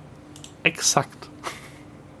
dann du da so, ja, schöne Scheiße. Gut, dann hole ich mal in Englisch. Aber wir haben so viel Glück, dass wir sowas wie TSA haben, wo wir einfach alles bekommen, und zwar aus erster Hand und wenn, wenn du zum Beispiel Dark Eye habe ich mir ein bisschen angeguckt, die Kampagne jetzt, wie es gelaufen ist. Wie die bitteln und betteln, dass irgendwas übersetzt wird. So, ja, ähm, könnt ihr vielleicht das übersetzen? Ja, nee, leider gerade noch nicht. Also ich verstehe ganz viele Dark Eye-Hörer, die immer traurig sind, dass sie unsere coolen Geschichten nicht haben mhm. und auch den aventurischen Boten und sowas nicht haben. Also sie haben ganz wenig von DSA und lechzen danach. Und ich kann super nachvollziehen, wenn ich mir, wenn ich mir D&D angucke, wo sie ja dieses Jahr wirklich draufhauen und ein Buch nach dem anderen zum Leidwesen meines Geldbeutels raushauen aber sie ja trotzdem irgendwie gefühlt zwei Jahre hinten dran sind bei vielen Sachen. Jetzt kommt ja erst äh, Salzmarschen und sowas. Oder dann auch, wenn du dann dir, den, den, den Michael und so anhörst, ja, jetzt haben sie schon, jetzt gibt es nicht mehr Tiefwasser, jetzt müssen wir es Waterdeep nennen, weil bis auf the Coast sagt, es muss Waterdeep heißen. Also deswegen können wir so froh sein, dass wir sowas wie DSA haben, wo wirklich wir eine Redaktion haben, die tun und lassen kann, was sie möchte und auch ähm, viel Sachen raushaut und, und viel für uns macht und wir eigentlich sehr viel mehr kriegen, als wenn du das Shadowrun anguckst oder solche Sachen. Das ist. Deswegen sollte man auch halt, stimme ich dir vollkommen zu, da mithelfen und gucken, dass das auch so bestehen bleibt. Wir sehen mit Uhrwerk, dass sowas schnell gehen kann. Und ich fand auch die Redaktion der, der Community super, dass, dass sie da so helfen. Aber ich hoffe, dass das nie Ulysses passiert. Aber ganz ehrlich, es, es, es, es sind jetzt irgendwelche Verlagszulieferer pleite gegangen. Gab es ja auch ganz groß in den, in den Nachrichten am Anfang des Jahres. Einer, der sozusagen die Bücher immer in Vorleistung für die Buchhandlung bringt, der ist pleite gegangen. Und dabei hat es auch sozusagen Romanverlage getroffen. Also es ist nicht so, dass man sich immer zurücklehnen kann und kann sagen, ja, Ulysses, es reicht, die machen das schon, sondern wir als Community müssen auch gucken, dass, dass das alles bezahlt wird. Und wenn man sich überlegt, wie groß die DSA-Redaktion ist, ähm, ja, mittlerweile ist sie ziemlich gewachsen. Also wie gesagt, das, wie gesagt, solche Jahre, glaube ich, 2017, 18 so ein bisschen, wo, wo man auch gemerkt hat, dass Sachen nicht rausgekommen sind oder Sachen lang verzögert waren. Und wenn es jetzt nicht gerade um Plastiksteine aus China geht, ähm, ist Ulysses eigentlich recht schnell. Also wenn du siehst, bei, bei, ähm, bei DSK haben sie sich auch dazu entschieden, die werden jetzt das DSK-Sachen jetzt rausbringen und die Würfel und die Plüschkatze kommt halt später, weil sie halt einfach mal wieder in China irgendwo feststeckt. Mhm. Und ähm, aber so Romane oder die Abenteuer, ich finde auch in letzter Zeit, wie, wie die Romane, äh, die, die äh, Abenteuer rausgekommen sind, fand ich eine klasse Sache. Also ich habe halt leider schon ähm, den, den faulen Frühling ja schon auf der, auf den KAK gehabt, aber gefühlt ist jetzt jede zwei Monate ein Abenteuer rausgekommen, weil ich mich jetzt nicht irre. Fauler Frühling, Fest der Feinde und jetzt ist doch Krallenspuren rausgekommen. Ja, stimmt, Krallenspuren ist jetzt auch mit das Neueste. Genau, und das finde ich schon. Und dazu noch Heldenwerke dazu rauskommen. Jetzt haben sie noch die sechsteilige ähm, Romanreihe, wo auch, wo sie Gott sei Dank dazugelernt haben, gesagt haben, okay, wir schreiben die Romanreihe fertig und dann mhm. veröffentlichen wir sie. Ja. Ähnlich wie jetzt bei, bei der Kampagne, wo sie sagen, ja, er ist so gut wie alles fertig geschrieben, wir hauen es jetzt, ich glaube, was haben sie gesagt, zwei, drei Monate? Ich glaube, sie haben noch gar nichts zum Intervall gesagt, oder? Wie oft sie jetzt die Kampagne raushauen. Das, das weiß ich nicht, da habe ich nicht so aufgepasst, nee. Ich glaube auch nicht, aber ich, also ich freue freu mich jetzt zwei und drei Monate. Ich freue mich jetzt unglaublich auf den Agrimat-Splitter, also das wird richtig, richtig Das kommt ja auch noch, stimmt, vor allem, im August, ja. Vor allem, weil da so der ein oder andere Autor mitgearbeitet hast, äh, von, von dem ich schon weiß, dass er geiles Zeug macht. Also ich äh, denke da jetzt an Julian Hertel, äh, der Holler die Waldfee, das wird richtig gut. Vor allem, ich hatte schon das Glück, das, das Abenteuer zu haben auf den KAK, dass ihr jetzt alle auf der Redcon kommt. Und ihr kommt bitte alle auf die Redcon nach Limburg. Wenn ihr mich da sehen wollt und auf Rosti sehen wollt, kommt nach Limburg. Ja, Berlin geht ist ja auch da, also geht halt hin, wo ihr wollt, aber wir, wir beide sind auf der Limburg-Con und dann könnt ihr Hallo sagen, wenn ihr wollt. Genau, da werdet ihr ein richtig geiles Abenteuer auch, auch von ihm bekommen, ähm, was mega cool ist. Das sozusagen auch so ein bisschen ähm, angelehnt an Splittermond, so ein bisschen gefühlt spielt. Also ist es äh, Splittermond. Ja, nein, nicht Splittermond. Äh, was haben wir gesagt? Splitterkrone? Splitterdämmerung. Nicht Splittermond. Nein, nein, nein, nein, nein. ich habe das böse Wort gesagt. Oh Gott, das. Ach, das ist kein böses Wort. Das ist genauso ein gutes System. Hast du es gespielt? Das System finde ich sogar noch viel besser als DSA. Okay. Ich bin, mathematisch bin ich überhaupt kein Freund von 3W20. Das ist so eine, so eine Hassliebe. Ähm, aber ich bin ein unglaublicher Freund von Aventurien ähm, und habe mich dann eben auch mit dem System angefreundet, so nach und nach. Aber ja, also mit, mit der Welt von Splittermond kann ich nicht so viel anfangen, aber äh, ich glaube, ich finde halt schwierig, dass irgendwie alles Magier sind. Ja, damit, dadurch ist es auf alle Fälle gebalanced. Ne? Also, das ist nicht so, dass du irgendwie nach 10.000 Abenteuerpunkten dir denkst, ja, ich habe mir irgendwie meinen Krieger, habe ich jetzt fertig, ich kann nichts mehr machen. Oder ich habe jetzt meinen Zuckerbäcker nach, nach 1000 AP irgendwie alles gemacht, habe irgendwie Kochen und Backen auf, auf 12. Äh, jetzt habe ich irgendwie keine, keine keine Motivation mehr. Und bei Splittermond kannst du halt noch sagen, ja, dann mache ich jetzt irgendwie noch magisches Zuckerbacken. Okay. Das ist also, das, das ist, das ist gebalanced und das ist eine unglaubliche Langzeitmotivation. Das finde ich ganz schön. Und das Kampfsystem mit den Ticks ist mal was ganz anderes. Aber wie gesagt, wir wollen jetzt auch nicht über, über Splittermond reden. Nein, aber man kann es halt erwähnen, wie gesagt, ich habe mein, ja. meine, meine Heldenreise letzten Monate gemacht mit mehreren Systemen. Splittermond war nicht dabei, ich habe einfach zu viel Angst vor diesen vielen Büchern gehabt. Weil ich ja. kenne mich, ich also kaufe dir den Laden erste, leer. Das, das erste kannst du ja als PDF umsonst runterladen. Das ist das Grundregelwerk und äh, Regionalspielhilfen auch. Äh, also wenn du umsonst als PDF einsteigen willst, das, das geht schon ganz gut. Aber ja, ah, ich, ich will da jetzt auch gar nicht zu raten. Das muss jeder für den, sich selbst den, wissen. Den, den drogensüchtigen Pen and Paper Spieler darfst du sowas nicht bringen. Also ich, ich, ich ja. habe auch so mit mit mit Dingen angefangen. Ja, ich hole mir Shadowrun. Ja, ich hole mir da äh, München ja, weiß, weiß Warum ich, sind es da zehn Shadowrun-Bücher in meinem Buch? Ich habe jetzt, hab jetzt auch eine neue Nadel für mich entdeckt und zwar Warhammer 40k. Also die, die Pen-and-Paper-Sachen habe ich sowieso schon und ich wollte nie mit Tabletop anfangen und jetzt habe ich mir die Nadel gelegt und oh Junge, das macht also, so Bock. Also das kann ich gar nicht nachvollziehen. Ich muss, so viel, ich muss so viel Geld jetzt für Tabletop ausgeben. Ja, ich, ich kann es überhaupt nicht nachvollziehen, Frost. Wenn ich jetzt nach links gucke, steht da keine unbemalte ähm, ähm, Armee von du Age Sünder. of Sigma. Nee, du und auch, auch, auch Underworld steht da nicht unbemalt. Nein, nein. Ja. Nein, also ich kann es überhaupt nicht nachvollziehen. Es war auch nicht so, dass ich einfach gedacht habe, oh, ich kaufe mir mal dieses D&D Einsteigerbuch. Oh, wieso habe ich jetzt die komplette Verlagsreihe von Ulysses da stehen? Das ist nicht gut. Oh nein, jetzt habe ich auch noch den Stranger oh. Things Einsteiger-Set aus den USA oh, importiert. Geil. Ich sollte aufhören, ja. Geil. Das, ist, das, ist, das ist nicht gut. Ja. Also meine Frau, ich bin gespannt, wann sie das mitmacht. Ich habe schon gesagt, wir müssen jetzt teilweise das Büro umbauen, weil da brauche ich jetzt noch zwei bis drei Billigregale, sonst ja, kommt mein ganzer Lego-Stuff und Zeug nicht mehr auch, unter. Ich muss jetzt auch neues Billigregal. Ich habe genau. jetzt äh, zwei, zwei große Aktenordner rausgeräumt und die müssen jetzt runter in den Keller und jetzt, ja, neues Billigregal. Wird Zeit. Ja. Ne, es, es so, ich finde auch, Ulysses sollte mit Ikea so, so, einen kleinen, so einen kleinen Vertrag eingehen, dass man ab einer, ab einer gewissen Anzahl an, an, an Geld, das von Ulysses gezahlt einfach so ein Billigregal so gratis bekommt, wie bei diesen, nice. bei, bei diesen De Agostini-Dinger, äh, kennst du ja irgendwie. Du kaufst irgendwie das erste, erste Buch für einen Euro und dann kostet, kostet, kostet jede, jeder, jedes, jedes neue Band 15 und dann kriegst du wie bei der siebten eine Kaffeetasse dazu. Du musst einfach also, eine, eine DSA Flatrate aufmachen, bezahlst du irgendwie deine, äh, ich sag mal, 30 Euro im Monat, kriegst dafür alle Bücher zugeschickt und äh, wenn du nach einem Jahr äh, dabei bist, immer noch, dann kriegst du äh, für, für Weihnachten ein Billigregal automatisch dazu. Für deine 30 Euro Flatrate. Oder meinetwegen Markus, 40 Euro. Markus, hör zu, wir haben hier gute Ideen. Du solltest einige dieser Ideen pitchen aus meiner Sicht. Genau, pitch das. Genau, nee, also finde find, find ich genial. Und ähm, wenn wir jetzt beim Thema Geld sind, jetzt habe ich noch zwei Ankündigungen zu machen. Ja, der Nieselbeck kommt wieder mit seinen Podcasts nach Ewigkeiten zurück und dann verlangt er auch noch was. Nein, ich habe so eine Patreon-Seite für euch mal gebaut. Wenn ihr wollt, könnt ihr da gerne was spenden. Ein Euro, gar nichts. Das ist vollkommen irrelevant. Ich würde mir nur gern des Öfteren mal äh, Fahrten nach Frankfurt mal eher genehmigen können, etc.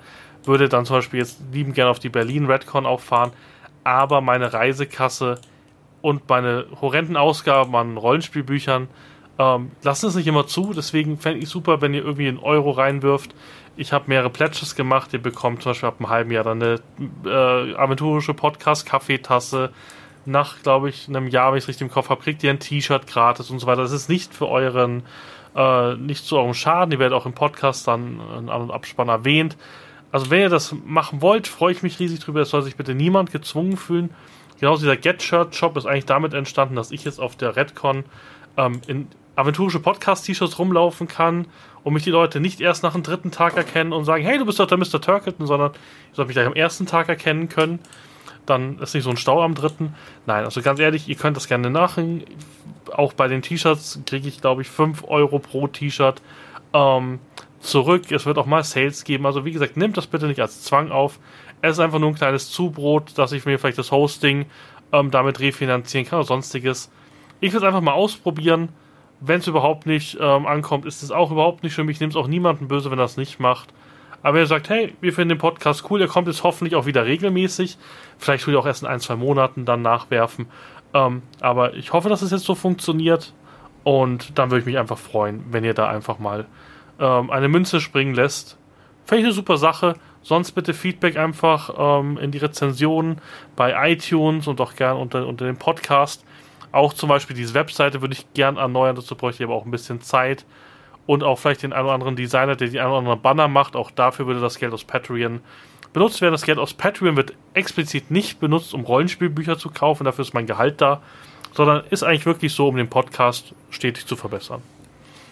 Das war der Werbeteil. Jetzt kommt der Werbeteil von Frosty. Frosty, was kann man nächster Zeit von dir erwarten? Wo soll man dich liken, klicken, teilen? Ja, also ähm, ich habe auch Patreon, da will ich aber an dieser Stelle keine Werbung für machen, da finanziert lieber Turkleton oder Tim.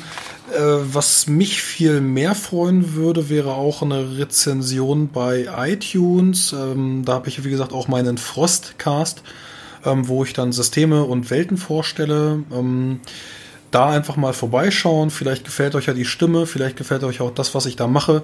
Da dann einfach mal schauen. Kannst du auch verlinken. Ich gebe dir dann nochmal den Link weiter. Und da dann eine ähm, ja, Rezension und eine Bewertung da lassen. Da würde ich mich viel mehr drüber freuen.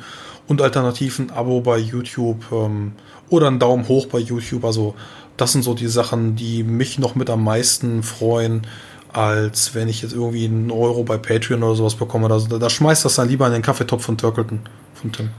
Also ich kann euch nur raten, macht das bei Frosty auch, weil es gibt einen speziellen Feed mit Patreon-Only-Content. Das lohnt genau, sich. Genau, den habe ich auch. Genau, nee, also von dem her, es, es hört sich immer doof an, wenn man nach Patreon fragt, aber es hilft halt wirklich ungemein. Weil, wie gesagt, äh, zum Beispiel das Hosting-Paket bei mir kostet 15 Euro im Monat für das Podigy. Ähm, es ist nicht schlimm, das selber zu zahlen, es hat, es hat, es hat, hat so das Gefühl eine, eines, ein, eines einfachen Dankeschön, wenn man sieht, so, okay, mein Podcast-Projekt refinanziert sich zumindest hosting-technisch. Also, das, ich glaube, das erste Goal, was ich gemacht habe, sind jetzt, glaube ich, 15 Euro im Monat, wo ich gesagt habe, hey, es wäre einfach cool, wenn der Podcast sich selber trägt. Ja.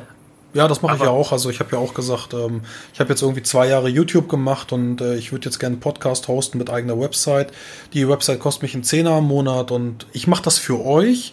Ähm, also die YouTube-Sachen mache ich auch für uns, aber auch für euch. Und äh, gerade jetzt dieses Podcast-Projekt mache ich dann für euch und das wird halt cool, cool sein, wenn ihr mir, ähm, also die 10 Euro muss halt nicht jeder spenden, aber ähm, ich, ich bezahle einen Zehner und wenn die Community das trägt, das wird mich einfach unglaublich freuen. Ähm, ja, es ist eine Wertschätzung. Ja. Genau, also wie gesagt, ich möchte auch niemanden, dass irgendjemand so, ja, ich habe kein Geld, aber ich finde Turkleton gut, ich gebe ihnen Patreon. Nein. Wenn du so jemand bist und du willst dann diesen Patreon-exklusiven Content haben oder irgendwas, schreib mir eine PN, du bekommst das trotzdem. Also mir ist das wichtig. Ich möchte nicht, dass sich irgendwelche Leute wegen mir irgendwie in, in, in Schulden stürzen oder sonst irgendwas.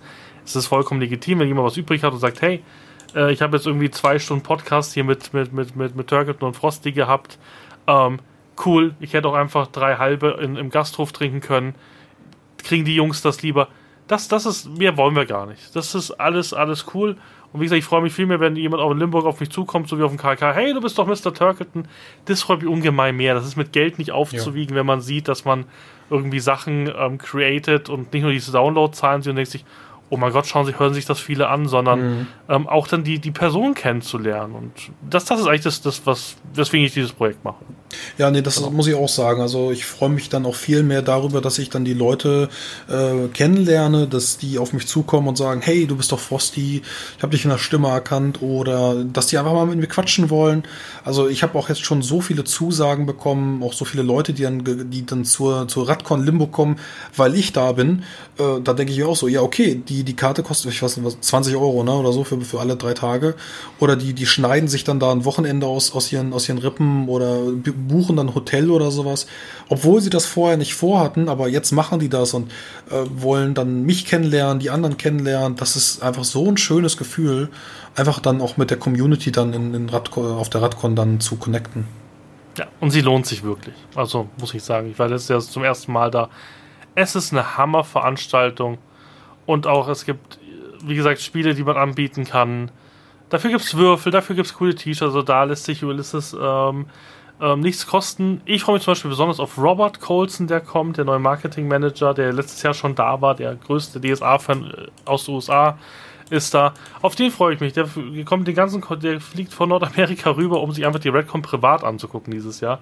Und da freue ich mich zum Beispiel. Es ist halt so ein bisschen Familienfestgefühl. Also für mich ist das so ein kleines Familienfest, die Redcon.